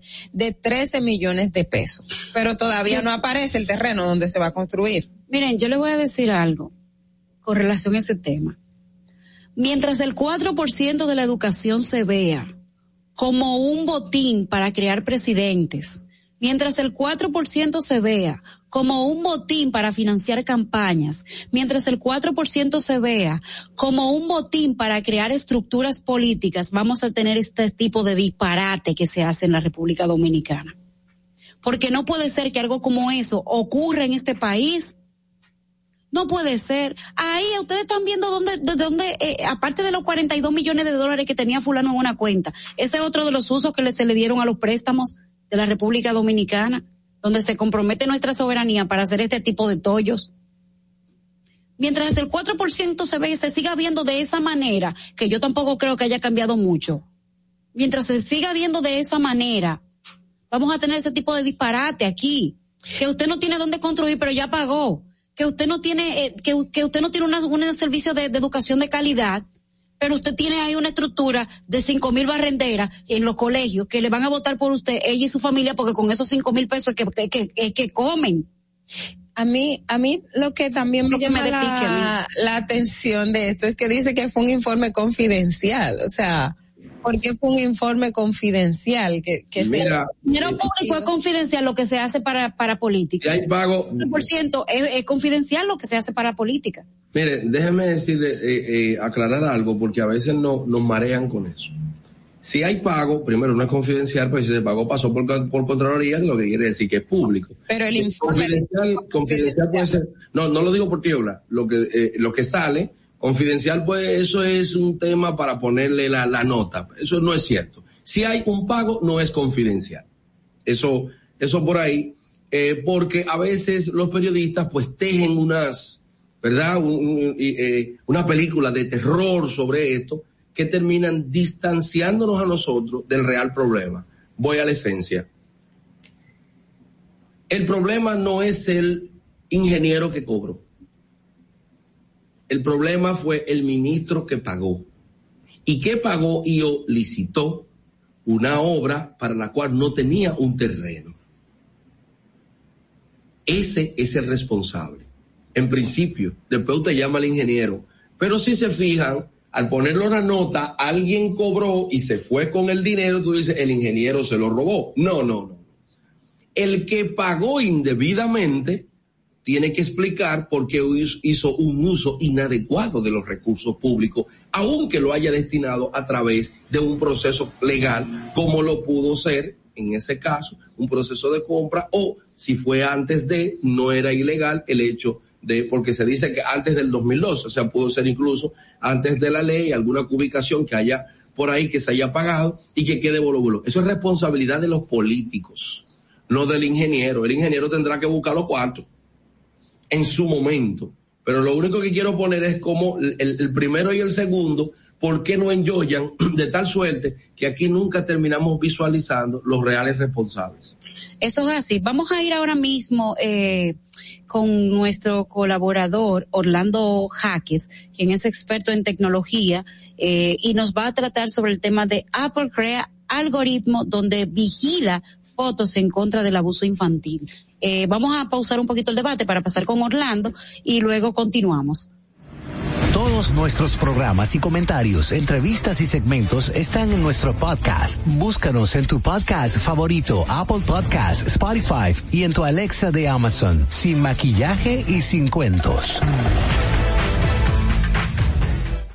Suscríbete a nuestro canal de YouTube, Sin Maquillaje y Sin Cuentos. Allí podrás ver los comentarios, entrevistas y segmentos de nuestro programa, Sin Maquillaje y Sin Cuentos. Suscríbete, dale like, dale y comenta. comenta. comenta. En Sin Maquillaje y Sin Cuentos, la entrevista del día. Bueno, como dijimos antes de la breve pausa, eh, tenemos Orlando Jaques y vamos a estar hablando de eh, el nuevo algoritmo que creó Apple, donde se vigilan las fotos en contra del abuso infantil. Buenos días, Orlando. Buenos días, estimado público. Buenos días a ese equipo de Sin Maquillaje y Sin Cuentos. En los últimos días, Apple acaba de hacer un anuncio donde creará un algoritmo para vigilar todas las fotos sobre abuso sexual infantil que se deposite en las nubes. ¿Cómo funciona esto? Bueno, las fotos, eh, mediante un hash que se le asigna a cada una, se comparará con una base de datos del Centro Nacional de Desaparecidos y Explotados en los Estados Unidos. Inmediatamente se hace esa comparación y eh, la misma arroja que una de esas fotos que es subida a las nubes de iCloud es semejante a esta base de datos le dará una alerta a esa oficina, a ese centro nacional, la cual se pondrá en contacto con el usuario. En un principio, este piloto, como se puede llamar, estará funcionando en los Estados Unidos solamente. Y un segundo paso es que también Apple para las cuentas de menores, la cuenta de que tienen retenciones, a la hora del menor enviar o recibir una foto desnuda le aparecerá una imagen y la foto aparecerá borrosa, es decir, no se verá. Y entonces el menor le dará un dato donde dice, usted está violando eh, este código y se le enviará una copia a su padre o tutor, para que él mismo sepa que esto es indebido. A la hora de nosotros crear una cuenta de Apple para menores, se coloca flags en el mismo y de esta cuenta Apple se podrá, eh, podrá eh, identificar que esa cuenta es de un menor. Orlando, eh, lo que nos explicabas hace un momento es que no no que si se envía la fotografía, sino que la persona que tenga, por ejemplo, un equipo iPhone toma una fotografía de un menor de edad y como hay una base de datos automática que te guarda las fotos en el iCloud, esto automáticamente generaría una alerta sobre ese menor vinculada a eh, si ellos fueron denunciados o no como desaparecidos o víctimas de, este tipo de delito. Sí, básicamente es sobre pornografía infantil, donde existe la base de datos. Existen dos puntos. El primero es que existe una base de datos, pornografía infantil y de niños desaparecidos y explotados en Estados Unidos. Si una de esas fotos que usted solamente sube a la nube de iCloud es, es la misma mediante el hash, el hash es un número único que se le asigna a cada fotografía en las nubes. Si esa foto es igual a la que existe en la base de datos de niños desaparecidos o de, o de pornografía infantil, dará una alerta al Centro Nacional para Niños Desaparecidos y Explotados en Estados Unidos. Y esta institución es que contactará a, la persona de la cuenta. Entonces existe un siguiente paso, que es para la cuenta de Apple de niños menores. Cuando usted configura una cuenta en Apple para niños menores de edad y este trata de enviar una foto desnuda, automáticamente aparecerá en borroso y le aparecerá una alerta que le dice esta cuenta está violando el código y la misma será enviada una copia a tu padre o tutor. Tanto la entrada o la salida de foto desnuda en las cuentas que están configuradas como menores. Oh, perfecto. Y una pregunta, Orlando, ¿en cuándo entrará en vigencia esto? Bueno, Apple solamente ha, hecho el anuncio, todavía no ha puesto fecha. Hay algo interesante. En la, había un trending topic sobre donde decían que Apple va a vigilar toda la foto de nosotros y la va a exponer al público, etcétera, etcétera, etcétera. Apple se acaba de pronunciar y dice que toda la información que existe en el iCloud sigue siendo encriptada. Apple, aunque pueda analizar esa, esa foto mediante un algoritmo, no puede abrir la foto y descifrarla, solamente el algoritmo en sí. Y otra cosa interesante es que Apple dice que si usted no quiere que eso pase, usted entonces desactiva la cuenta de iCloud y solamente maneja la información dentro de la memoria del teléfono. Y si también, por X o por ese menor de edad ya cumplió la mayoría de edad, valga la redundancia, entonces usted cambia como padre o tutor, cambia esa condición dentro de la cuenta. Eso, Orlando, entendemos la, aclaración que hace Apple. Sin embargo, si uno lo vincula, por ejemplo, con, con el tema eh, que pasó con, con, Facebook y el acceso a información personal, es como una línea también muy fina entre hasta qué punto eh, se invade la, la intimidad personal, pero también hasta qué tan legal es esa parte de la contribución que se puede hacer en ese sentido? Bueno, eso es una pregunta que se, se, habían hecho en las redes, pero no está además decir que Google ya está haciendo lo mismo. Lo único que la aplicación que Google le da a esto no es para la pornografía infantil, sino para crear dinamismo en la foto. Si usted, lo que tiene en cuenta de Google se dan cuenta que la foto genera una foto donde cada X tiempo le dice las fotos de un lugar en específico y también le dice la foto de comida o la foto de, de playas o la foto de una fecha en específico. Google le va haciendo un análisis cada un tiempo de todas las fotos que usted tiene y se la va agrupando. Incluso le da una historia como una película mediante un pequeño video que es la acumulación de diferentes fotos, ya sea de tipo de comida o de tipo de lugar. Si ya Google ya tiene ese tipo de algoritmo, aunque el uso que le da es totalmente diferente. Y con esto vemos que Google no está invadiendo la privacidad, sino mediante un algoritmo que es desplegado solamente en el móvil del usuario dueño de esa cuenta. Es decir, eh, las plataformas, eh, y que quisiera ver si, si manejas esa información de qué tipo de eh, cooperación hay entre Apple y las autoridades judiciales para poder eh, hacer este, este algoritmo y qué, qué habría motivado, o sea, qué tan, qué tan alarmantes son los casos de, de menores de edad siendo víctimas de, de, pornografía infantil y de y, y, que los usuarios utilicen teléfonos eh, Apple. Bueno, el día pasado hubo un grupo de, de influencers en los Estados Unidos que se habían pronunciado contra el abuso de la pornografía infantil e incluso se creó una gran campaña donde se mantuvo como tendencia en las diferentes redes sociales y esto motivó a que Apple eh, usara ese algoritmo que ya había desarrollado para eh, darle seguimiento y para cooperar con ese tipo de delito. Y sí, existe un acuerdo con el Centro Nacional para Niños Desaparecidos y Explotados de Estados Unidos, que es un órgano gubernamental de los Estados Unidos y es quien le dará seguimiento a este tipo de cosas. Solamente Apple le facilita el algoritmo y le pone en contacto con la persona. E incluso ese algoritmo hará una comparación automáticamente con el hash. Nunca verán la cantidad de fotos ni, ni la descripción de cada foto hasta que no aparezca una foto con un hash parecido al que ya existe en la base de datos de esta institución del Estado.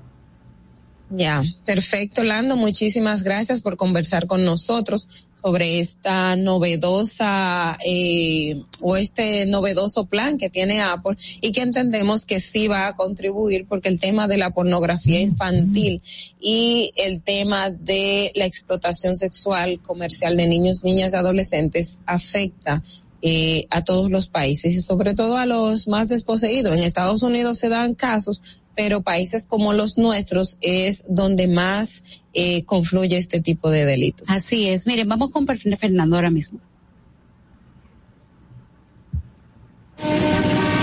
Y ahora en Sin Maquillaje y Sin Cuentos, el tráfico y el tiempo. Encuentra el tráfico del tiempo en Santo Domingo. Se registra tráfico en alto total en la avenida George Washington Gascue, en la avenida Coronel Juan María Lora Fernández y gran entaponamiento en la avenida Núñez de Cáceres y en la avenida República de Colombia.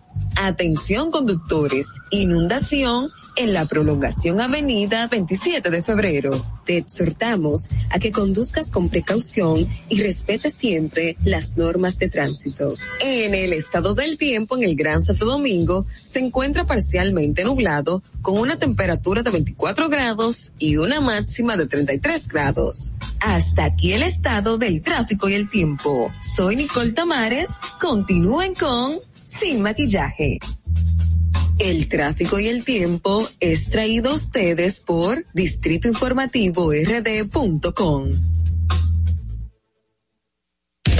No te muevas. En breve regresamos. Sin maquillaje. Encontramos programas sociales del gobierno que te obligaban a quedarte como estabas y no te ayudaban a progresar. En menos de un año, creamos Supérate que te ayuda a que un día no necesites más ayuda. Supérate es un programa de capacitación que te permite ser libre, te da el doble de ayuda para hacer tu sueño realidad. Hoy beneficiamos a 500 mil personas más. Estas no son promesas, son hechos. Ahora sí tienes con qué progresar. Estamos cumpliendo. Estamos cambiando. Gobierno de la República Dominicana. Tu primer hogar te llena el corazón. Los expertos hipotecarios de la Asociación Popular de Ahorros y Préstamos están listos para asesorarte a la hora de adquirir tu préstamo hipotecario. Y puedes decir, mi casa mía de mi propiedad.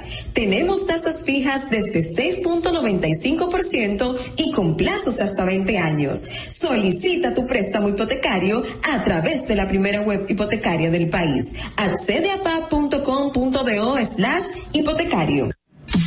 Si deseas tener acceso a todo lo que pasa en República Dominicana, debes obtener Dominican Networks. Es el primer sistema de cable dominicano para los dominicanos en el exterior. Aquí podrás disfrutar de todos los canales de televisión de República Dominicana, noticias, deportes, música, farándula y entretenimiento 24/7. Solo debes descargar nuestra aplicación en Roku, Amazon y Apple TV. E inmediatamente vas a disfrutar de todo el contenido de República Dominicana. Dominican Networks. Todos nuestros programas y comentarios, entrevistas y segmentos están en nuestro podcast. Búscanos en tu podcast favorito, Apple Podcast, Spotify y en tu Alexa de Amazon, sin maquillaje y sin cuentos. Ahí mismito donde estás. O tal vez aquí, recostado bajo una mata de coco. O en la arena tomando el sol. O dentro del agua, no muy al fondo. O simplemente caminando por la orilla. Ahí mismo, abre tu nueva cuenta móvil BH de León, 100% digital y sin costo. La creas en minutos con cero pesos desde Móvil Banking Personal. Ábrela donde quieras, solo necesitas tu celular. Banco BH de León. Sin maquillaje. Estamos de regreso. Señores, muchísimas gracias por seguir con nosotros aquí en Sin Maquillaje y Sin Cuentos a través de nuestro canal de YouTube también por Vega TV, canal 48 y 52 de Altiz. A ustedes también recordarles que pueden comunicarse con nosotros en cabina al 829-947-9620. 829-947-9620 y a nuestra línea internacional usted puede enviar sus notas de voz al 1862-320-0075. 1-862-320-0075. Fernando, voy contigo. En Sin Maquillaje y Sin Cuentos, la entrevista del día. Ahora sí, vamos a ir con esta entrevista muy, pero muy importante. Yo sé que hay mucha gente que está eh, deseosa de escuchar este tema. Pero antes de pasar con nuestra invitada, debo de saludar a su esposo, sí. el doctor Vilciades Albert, que es un nacido oyente de este programa y seguidor del talento que, que está aquí y de lo que se hace eh, eh, eh, aquí. Entonces él nos explicó ella que todos los días es conecta y conecta con el programa y ella ya se ha vuelto también una oyente del programa. Lo trajo. Entonces vamos a presentar ahora a nuestra invitada, ahora sí, que es la señora eh, la doctora o psicóloga. No, no, no, magi no, magíster en psicopedagogía. Magíster en psicopedagogía, Emma Fernández. No, porque el intrusismo y la cosa no, no, psicóloga. En, en, en, desde el respeto, desde el respeto. Sí, sí. Ella es eh, Emma Fernández, que es psicopedagoga, es bilingüe, neurocoach. Y el tema que vamos a tratar el día de hoy en este espacio es cómo deben prepararse los padres y madres para el regreso a la escuela de los niños después de la pandemia. Bueno, yo dije que yo iba a ser revolucionaria cuando me invitaron, porque resulta que cuando me siento con mi esposo a conversar de qué venimos a hacer hoy, eh, es muy fácil decir, bueno, y tengan las loncheras y recuérdense de comer sí. sano y, y miren, no, aquí el foco para mí, aunque yo estoy rompiendo las reglas, yo sé, yo Ajá. soy de Santiago, yo soy buena rompiendo reglas. ¿Qué pasó el año pasado? ¿Por qué es clave qué pasó el año pasado? ¿Cómo cerró el año pasado? Porque cómo cerrara el año pasado cada estudiante es lo que va a ocurrir en este próximo año. Estuve hablando con varias maestras donde me dicen, mira, en mi escuela dimos la milla extra. Nos planificamos durante todo el verano pasado para que este año fuera efectivo. La gran mayoría de nuestros estudiantes se lograron conectar. Sin embargo, conecto con que en julio del año pasado la vicepresidencia con lo que es bienestar estudiantil y un, ay, te voy a buscar porque a mí me gusta, a ustedes les gustan los, nombres y todas las cosas, yo tengo aquí la información, donde se hizo un estudio de cuál era la posibilidad de que hubiese, ah, míralo aquí, y, y quiero, 18 de julio del 2020, la vicepresidencia de la República, Oxford Poverty and Human Development Initiative y el Sistema Único de Beneficiarios hicieron un estudio, ¿qué podría pasar? Y hablaron de hasta 200 mil estudiantes en deserción escolar. Entonces, aquí es mi preocupación. ¿Qué pasa con esos 200 mil estudiantes o hasta 300 mil estudiantes que a lo mejor desertaron cuando vuelven a este año escolar? Sabemos que obviamente van al curso anterior porque uh -huh. no, hicieron, no hicieron nada. Uh -huh. Ya ese grupo lo tenemos. Me preocupa ese grupo porque en ese grupo no están contemplados solamente los adolescentes, que es lo que generalmente desertan. Uh -huh. Están contemplados niños desde los cinco años de edad. Entonces, ojo, ¿quién dónde están esos chicos y cómo esos chicos van a volver a reinsertarse al sistema escolar. Uno. Dos, fueron los que fueron al año escolar. Y hay muchos, como me dijeron las maestras, muchos estudiantes respondieron al sistema. Muchos estudiantes se conectaban. La dupla casa-colegio fue clave.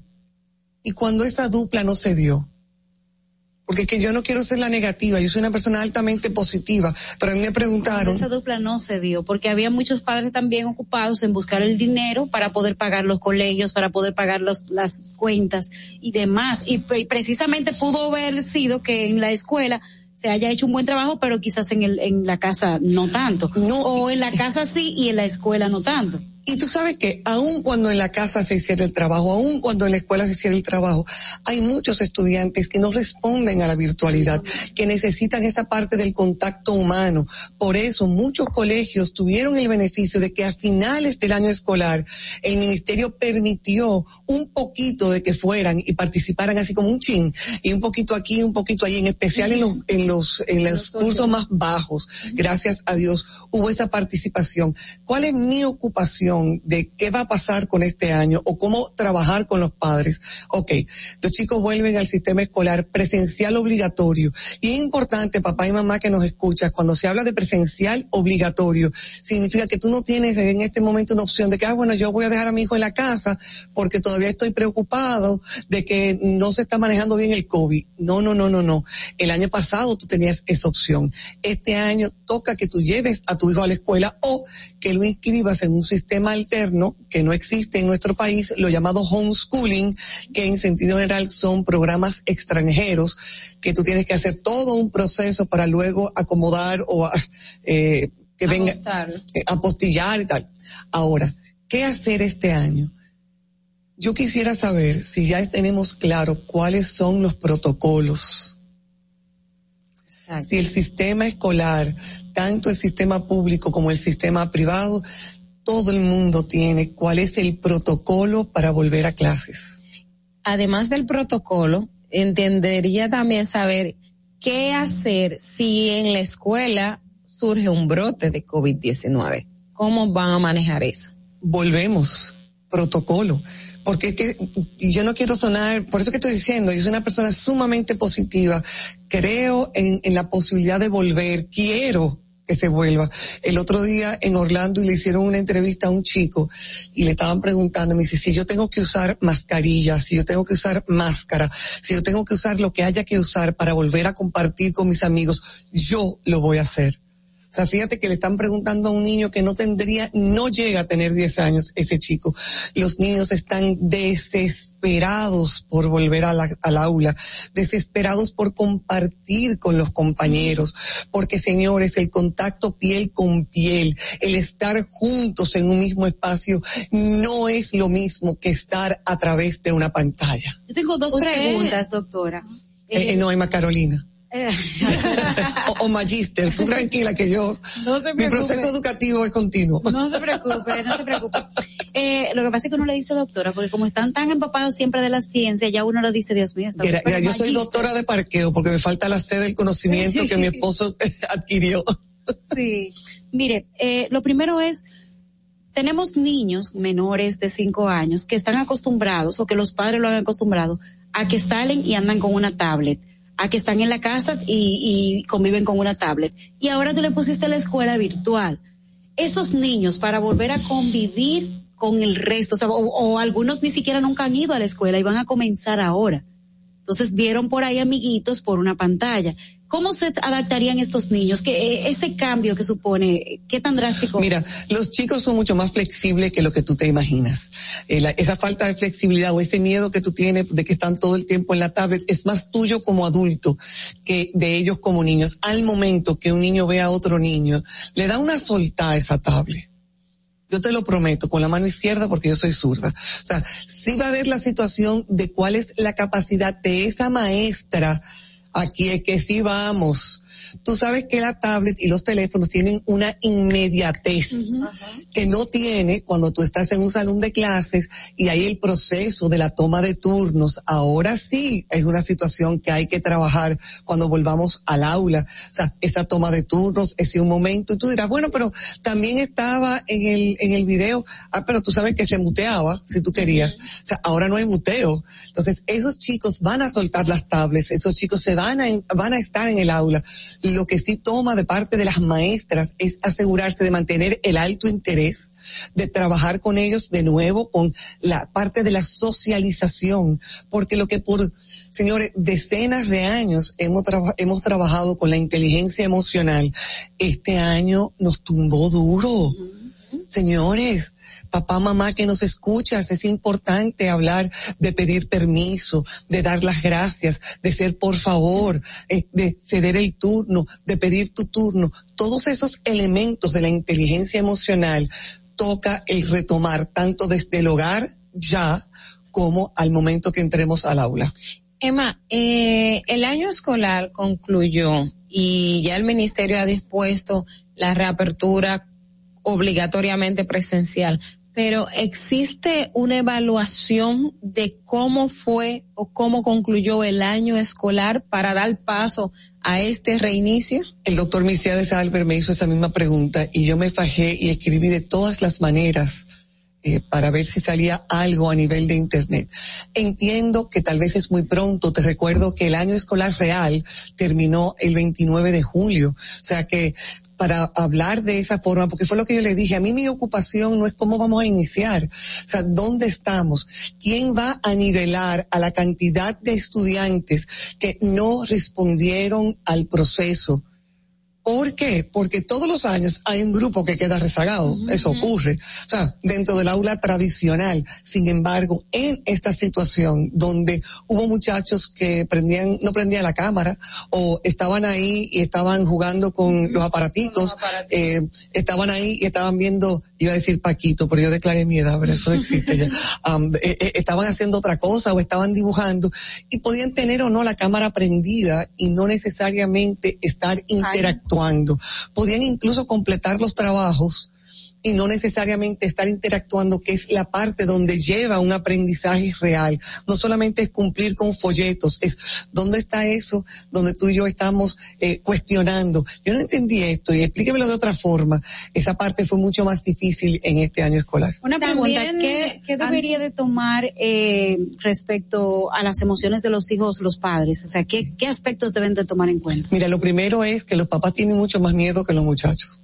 De ahí yo como padre necesito cuidarme de no estar, ay Dios mío, yo lo que tengo es miedo que se me vaya a pegar una vaina este muchacho. Y, y entonces, y, y, ese miedo, el miedo se pega. Entonces es importante yo como madre, yo como padre, si yo confié en este espacio escolar antes de la pandemia, si yo confié en este espacio escolar durante la pandemia, ahora también me toca confiar que este espacio escolar está siendo todo lo debido, tanto del punto de vista académico como de salubridad, para asegurarme que mi muchacho va a aprender en un lugar seguro. Entonces, esa confianza debe el padre y la madre transmitírsela a los muchachos, sabiendo, mira, las reglas de juego son, puede haber un protocolo X, y si yo quiero que mi hijo tal vez use máscara, debe ser importante a los colegios. Mira, además de la, de, la mascarilla, yo quiero que mi hijo vaya con una máscara.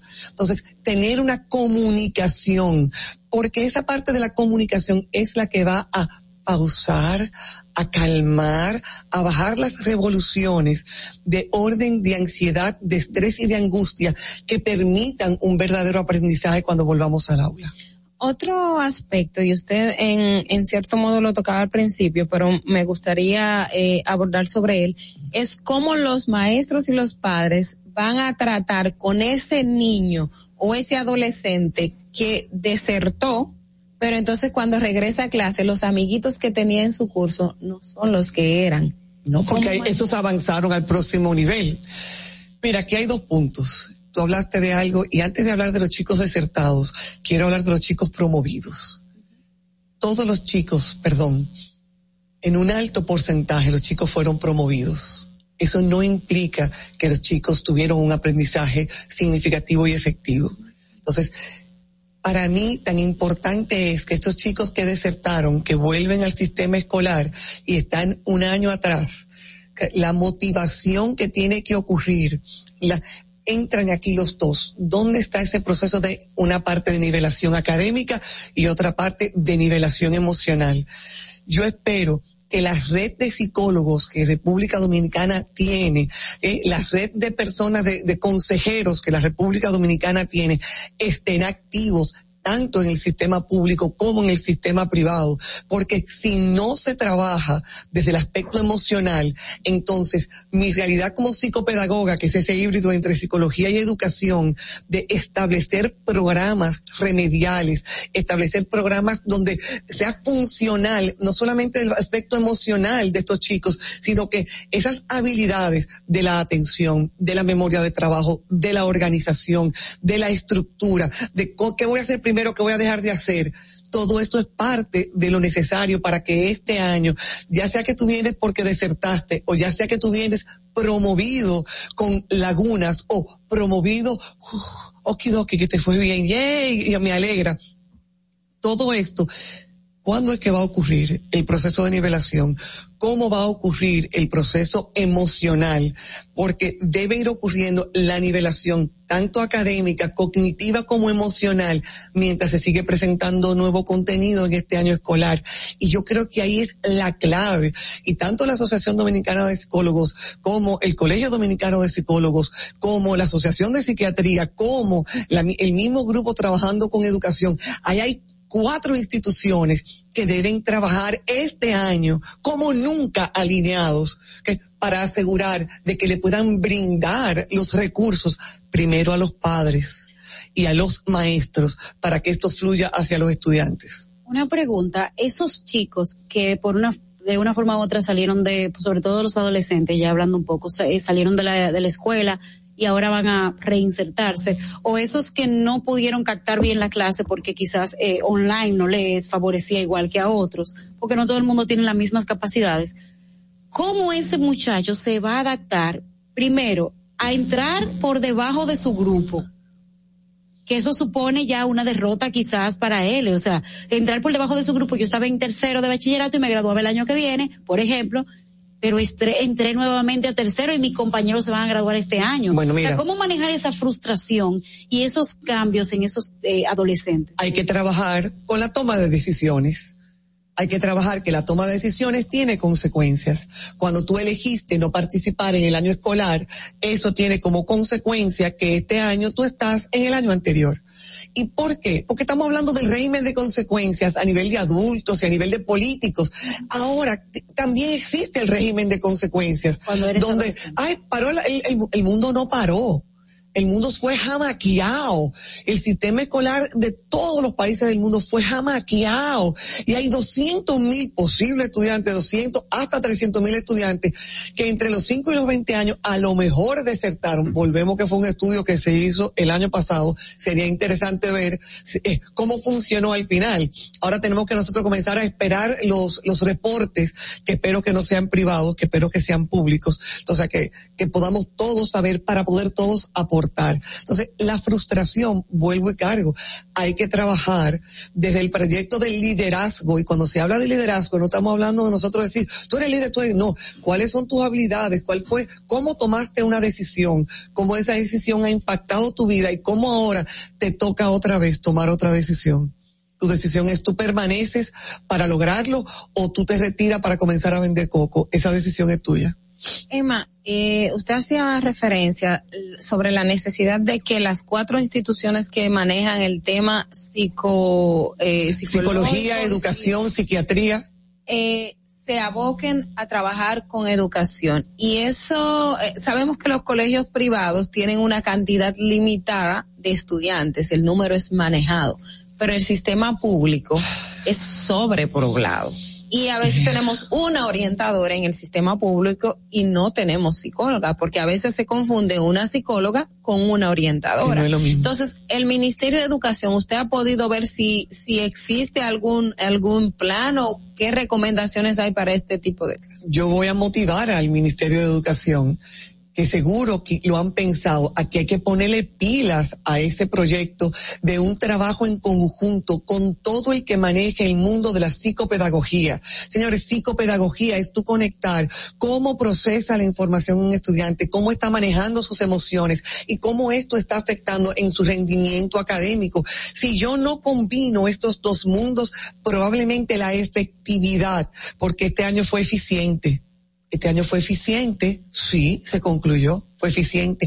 Ahora, el nivel de efectividad de este año es el que yo entiendo que debe cuestionarse, cuestionarse no en lo negativo, sino, ok, dado este nivel en esta área y en esta área que fue X efectivo por debajo de lo esperado, vamos a entrarle. Entonces, hay que trabajar con todas las instituciones y con aquella población de psicopedagogos que trabajan esos dos mundos para poder hacer planes de trabajo. Si no se hacen los planes de trabajo, la deserción se va a multiplicar. Si hubo de 200 mil, tranquilo, que eso se, eso se multiplica más. ¿Por qué? Porque Porque cuando yo no logre integrarme socialmente, cuando yo no logre responder emocionalmente, cuando el material que me están presentando yo no pueda responder a él, yo digo, tú sabes qué, poco aquí, yo me voy yo voy a, hacer otra cosa que mira que ah, está escuchando una de las maestras a la que le pregunté está con corazoncito. Entonces eh, gracias a ti por estar presente aquí. Entonces volvemos que la conjunción la es que más que una dupla la dupla colegio padres no es suficiente Necesitamos colegios padres, Ministerio de Educación y todas las asociaciones y todos los colegios que están vinculados a la salud mental de los chicos y a la salud académica de los chicos. Ya esta última pregunta porque tenemos que Ay, ya no están haciendo señas, yo lo vi. Tenemos que ir cerrando. El, en el país como eje nunca se ha tenido la salud mental como algo principal. Eso es, con las políticas del país nunca ha sido así. Por primera vez yo escuché en este discurso la palabra salud mental. No sé si usted también tuvo tan atenta como yo, porque salud fue solamente oh, salud mental y más nada.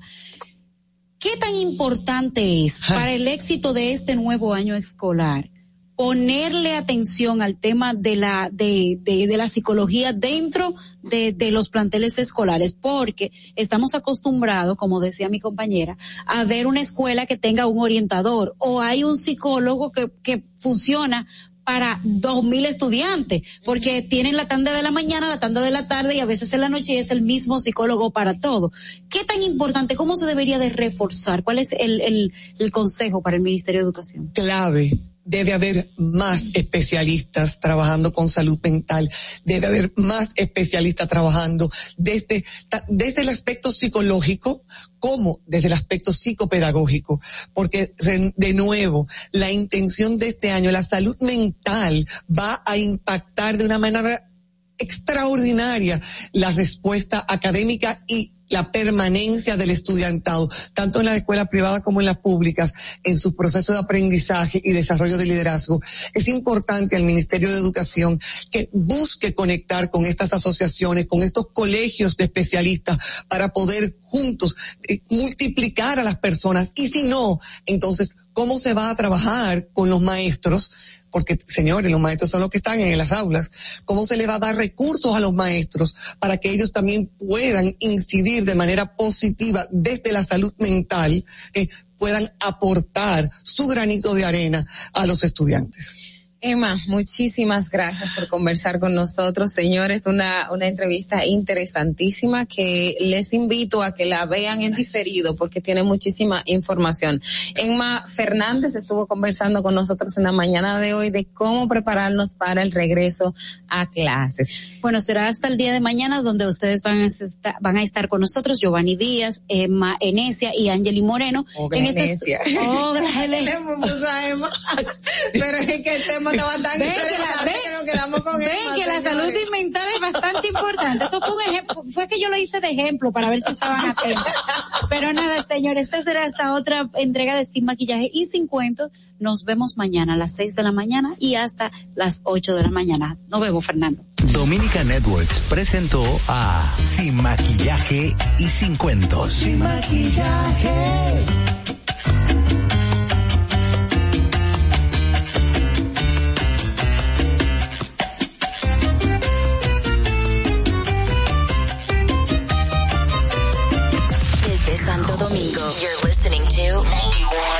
La Roca.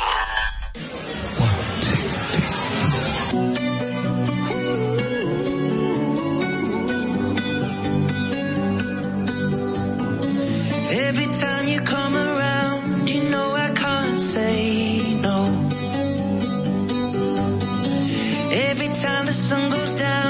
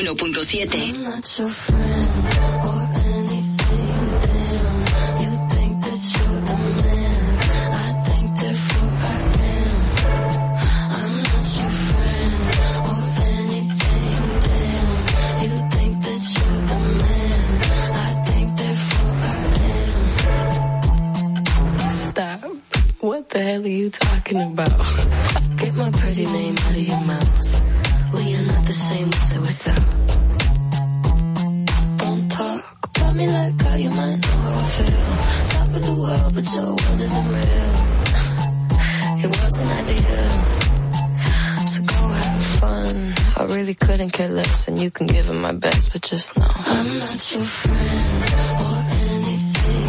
Damn, you think that you're the man. I think that's who I am. I'm not your friend or anything. Damn, you think that you're the man. I think that's who I am. I don't want press to put your name next to mine. We're on different lines, so I. Wanna be nice enough, they don't call my bluff, cause I hate to fight. Articles, articles, articles, rather you remain unremarkable. Got a lot of interviews, interviews, interviews, when they say your name, I just act. Did you have fun? I really couldn't care less, and you couldn't give them my best, but just no. I'm not your friend.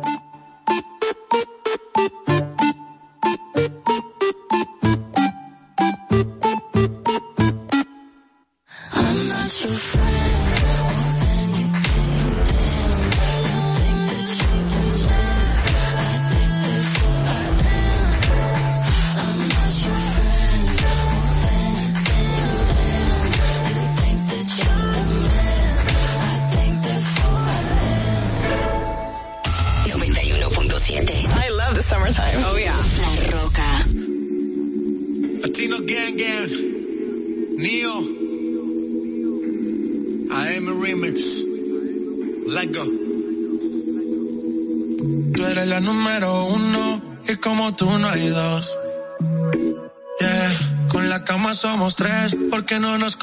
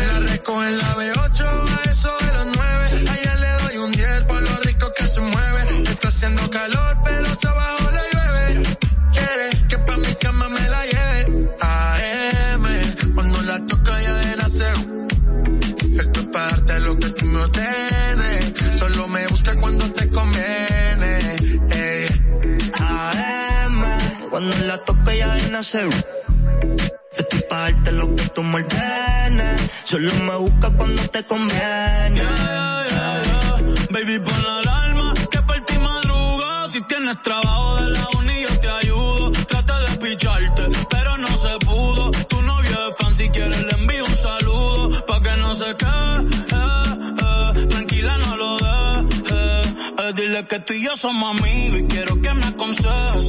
Artista, me avisa si quieres que lo maneje. Que por ti trabajo de 8 a 5 al mínimo. Cuando tú lo mueves, mami, son lo máximo. Me mira y tú sabes que me pongo tímido. Prendemos y eso se me quita rápido. Pichea todo y vámonos pa' mí cono. Que hoy el sueño que en el avión lo hacíamos. Pide lo que sea, baby, a ti no te digo que no.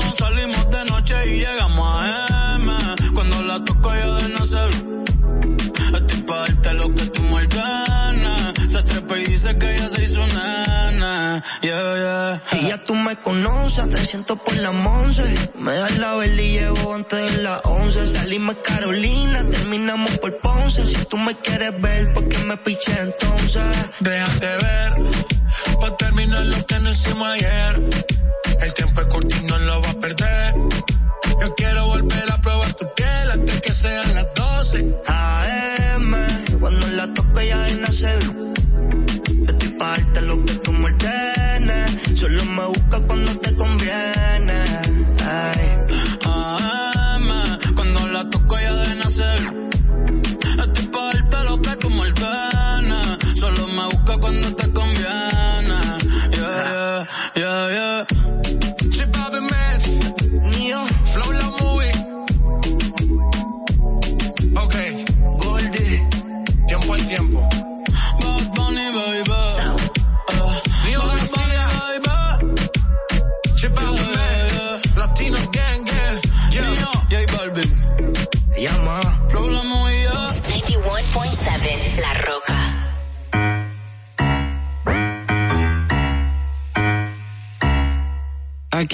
up, I get down, and I'm jumping around. And the rumpus and rock is so comfortable now. Been a hell of a ride, but I'm thinking it's time to grow. So I got an apartment across from the park. Cooking wine in my fridge, still I'm not feeling right. Been a hell of a ride, but I'm thinking it's time to go. Here we go.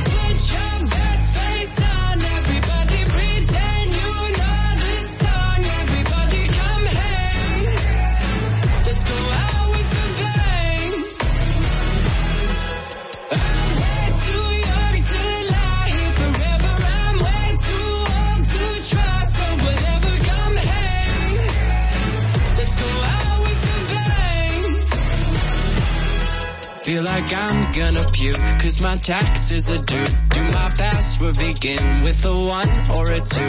Been a hell of a ride, but I'm thinking it's time to grow. Metronome. Man, I'm up to something. Woody la di do, thank you all for coming. I hope you like the show, cause it's on a budget. So woody la di do, yeah. Come on, here we go, yeah. Come on. Here we go. So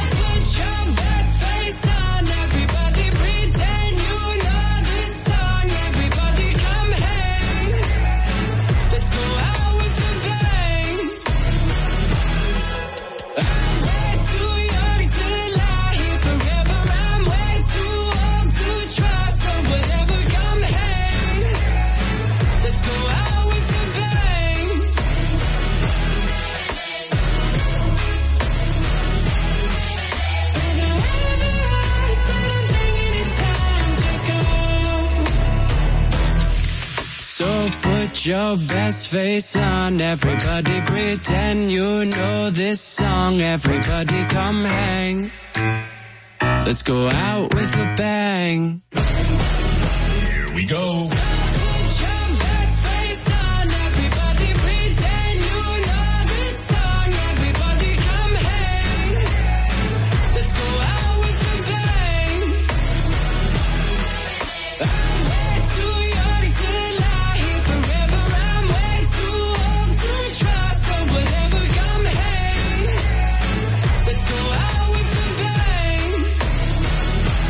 We go.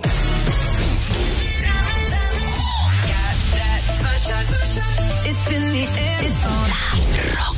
Billboard, baby, do a leap and make them dance when it come on. Everybody looking for a dance floor the run on.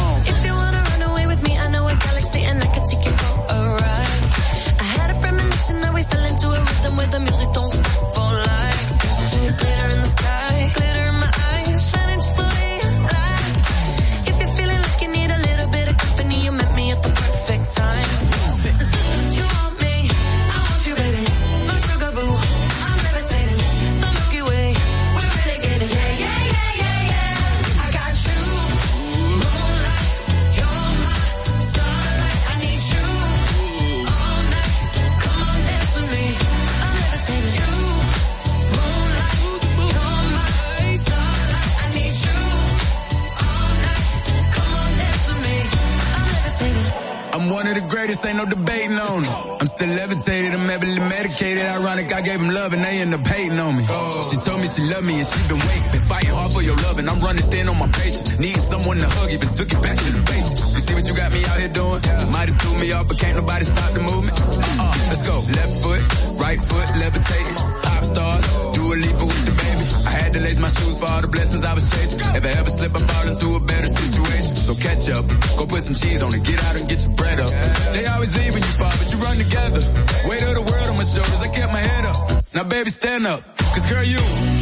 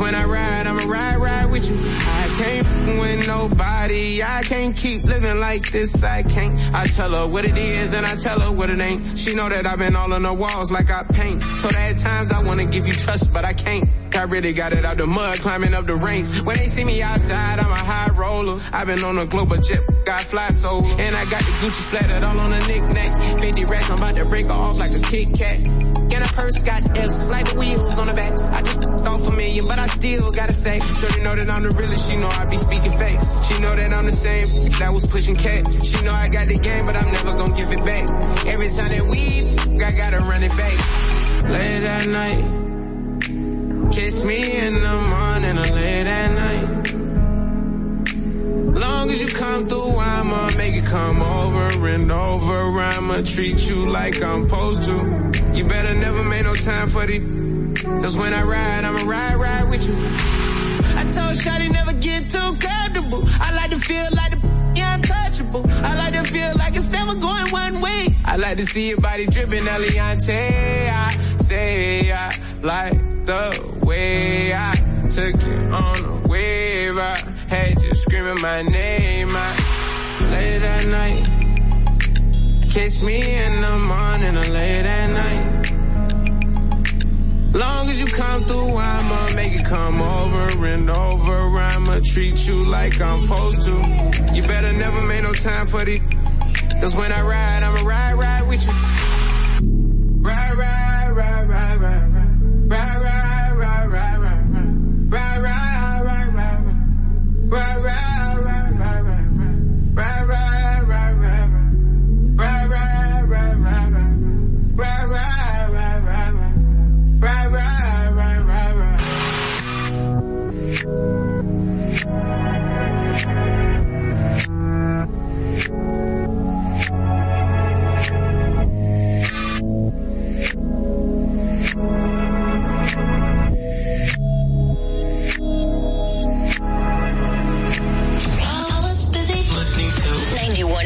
91.7 La Roca.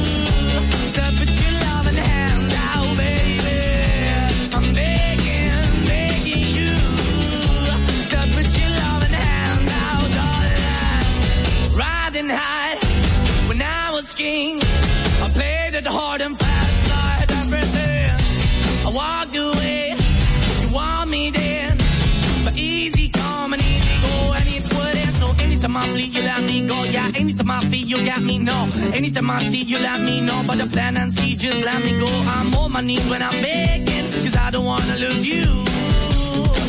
Hey, yeah, I'm begging, begging you.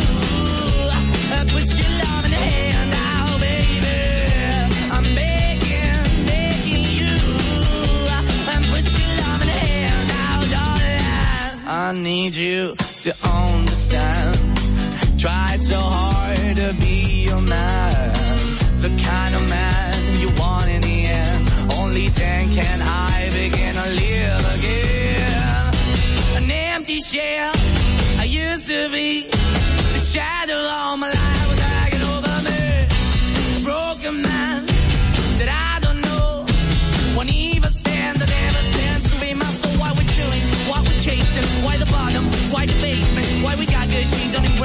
I just feel for the need to replace me. You're the one way, trying to get. I went up in a feature town where we could be at. Like a heart in the best way, shit. You think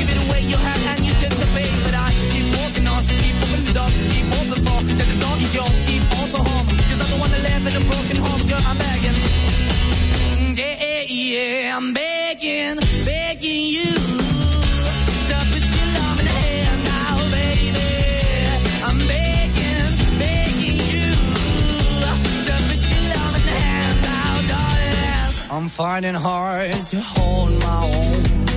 Just can't make it all alone. I'm holding on, I can't fall back. I'm just a call, but to face the black. I'm begging, begging you. Put your loving hand out, baby. I'm begging, begging you. To put your loving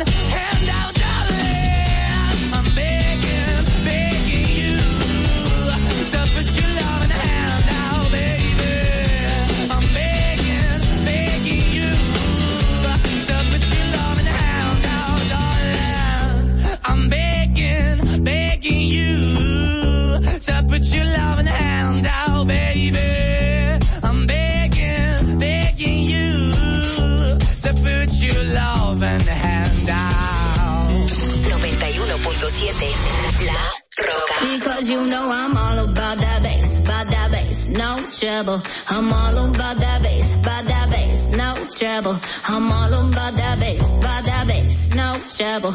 I'm all about that bass, about that bass, bass, bass, bass. bass. Yeah, it's pretty clear.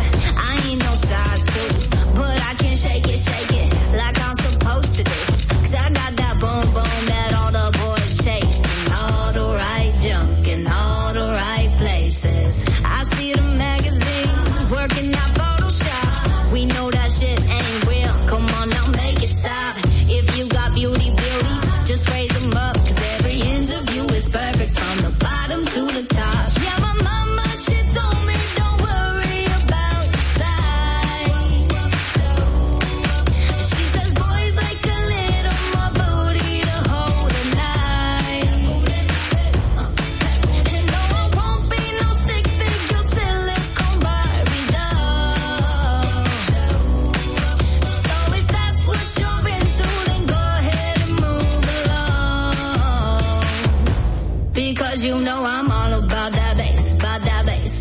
trouble. I'm all on by that bass, by that bass, no trouble. I'm all on by that bass, by that bass, no trouble. I'm all on by that bass, by that bass. Hey.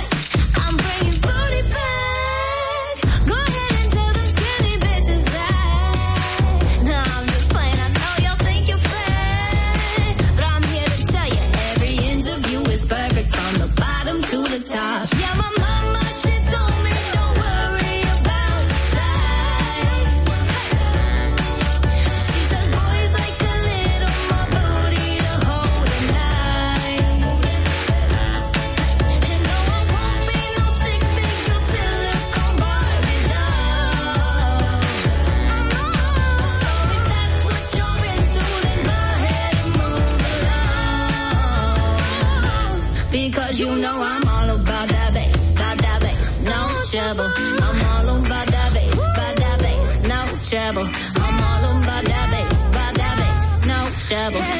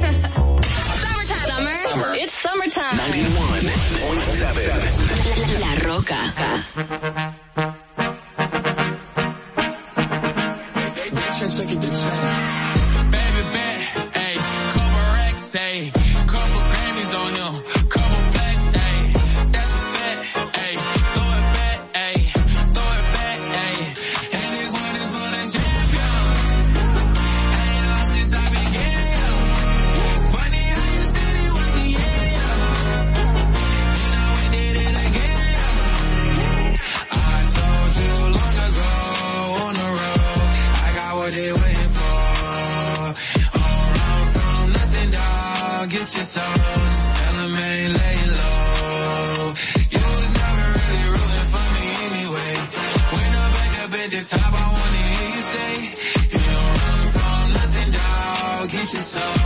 Tell 'em that the break is over. Need a, need a, um, need a couple number ones. Need a pack on every song. Need me like one with Nicki now. Tell a rap gon' see ya. Huh. I'm a pop like Bieber. Huh. I'm, I'm queer. Huh. But demon,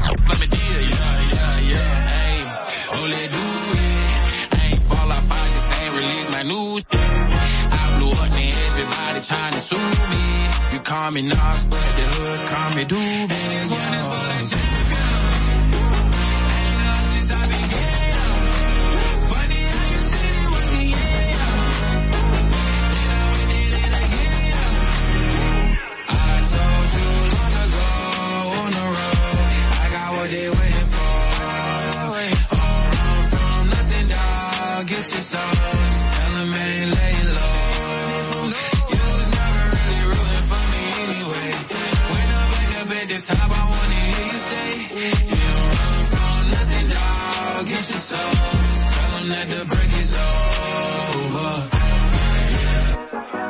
Record so clean, they couldn't wait to just bash me. I must be getting too flashy. Y'all shouldn't have let the world gas me. It's too late cause I'm here to stay and these girls know that I'm nasty. I sent her back to her boyfriend with my handprint on her sheet.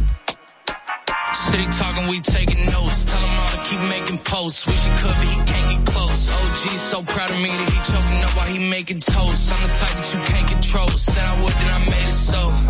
Don't clear up rumors. Ay, where's y'all sense of humor? I'm done making jokes cause they got old like baby boomers. Turn my haters to consumers. I make vets feel like they juniors.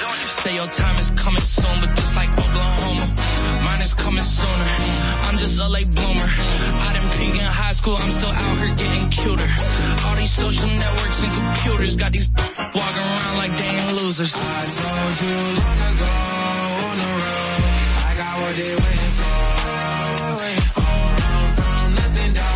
Get your sauce. Tell 'em ain't laying low. You was never really rooting for me anyway.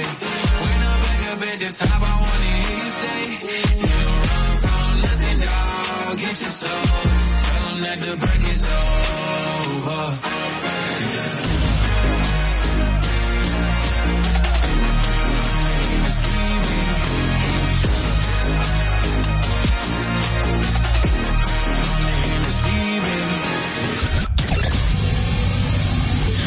Hey, I'm Jesse. I'm Mickey. We're from Maroon 5. Yo, what's good? It's your man, Flo Rida. Hey, it's Nicki Minaj, and this is La, La Roca 91.7.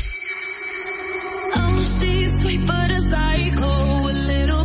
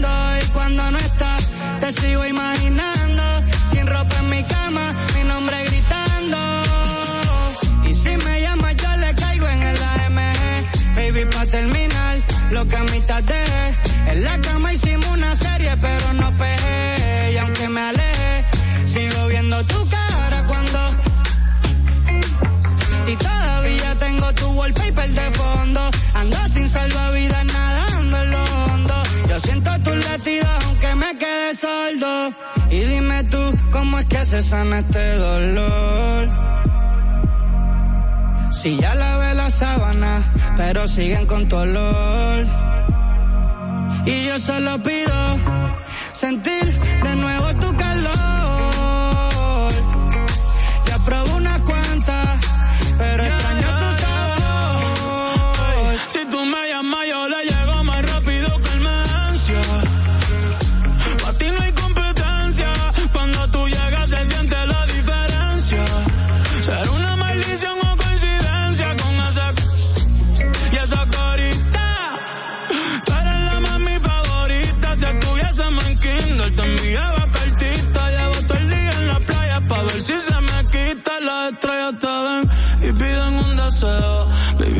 es algo que yo solo veo. Ya no quiero más premios, no quiero más trofeos. Yo lo único que pido es mañana verte de nuevo. Ey. Aunque sea con él, el cielo en el infierno no lleva a entender. Huyendo a lo que siento me cansa de correr. En mis ojos se nota, no lo puedo esconder. Que si tú me llamas, la llevo volando. A la hora que tú digas, no importa dónde y cuándo cuando no estás. Te sigo imaginando, tu alma con la mía, los dos juntos vibrando. Ay.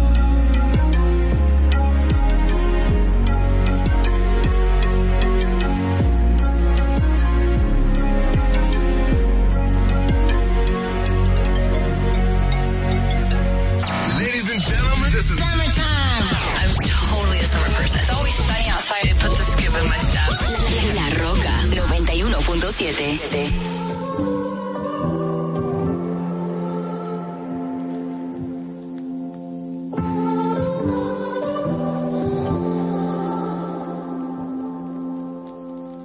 broken heart is all that's left. I'm still fixing all the cracks. Lost a couple of pieces when I carried it, carried it, carried it home. I'm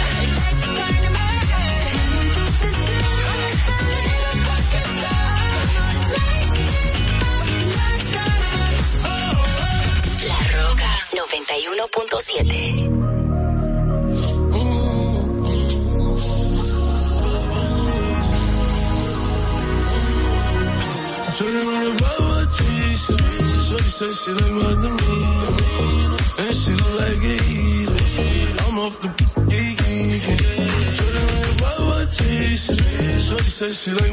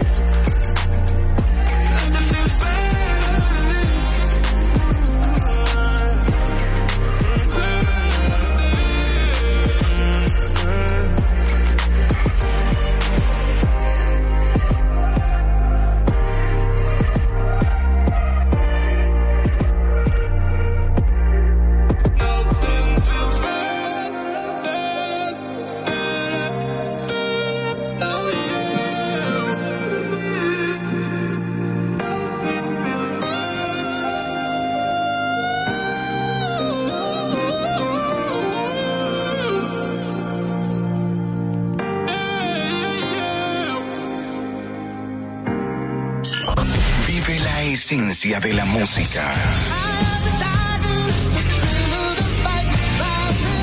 Recuerdos.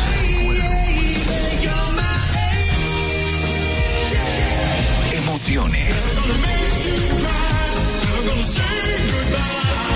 La pulpa, cada domingo, 12 del mediodía, por La Roca 917. Presentado por Coopro Servicios, apoyando tus sueños.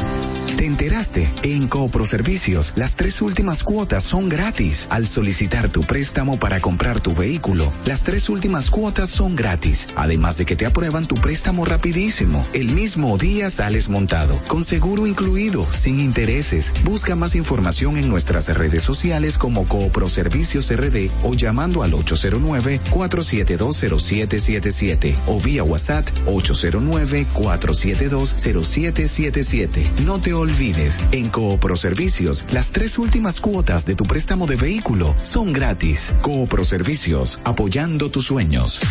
Uniformes Batiza, única tienda con todo tipo de uniformes en existencia y por encargos. 42 años siendo líderes en el mercado dominicano, en la venta al detalle y al por mayor de uniformes tradicionales y personalizados, bordado, serigrafía y sublimación. Visítanos en cualquiera de nuestras sucursales en Santo Domingo, Avenida Mella, Naco y Punta Cana. Síguenos en las redes arroba uniformes batiza. Tu imagen corporativa en manos de expertos. Uniformes Batiza.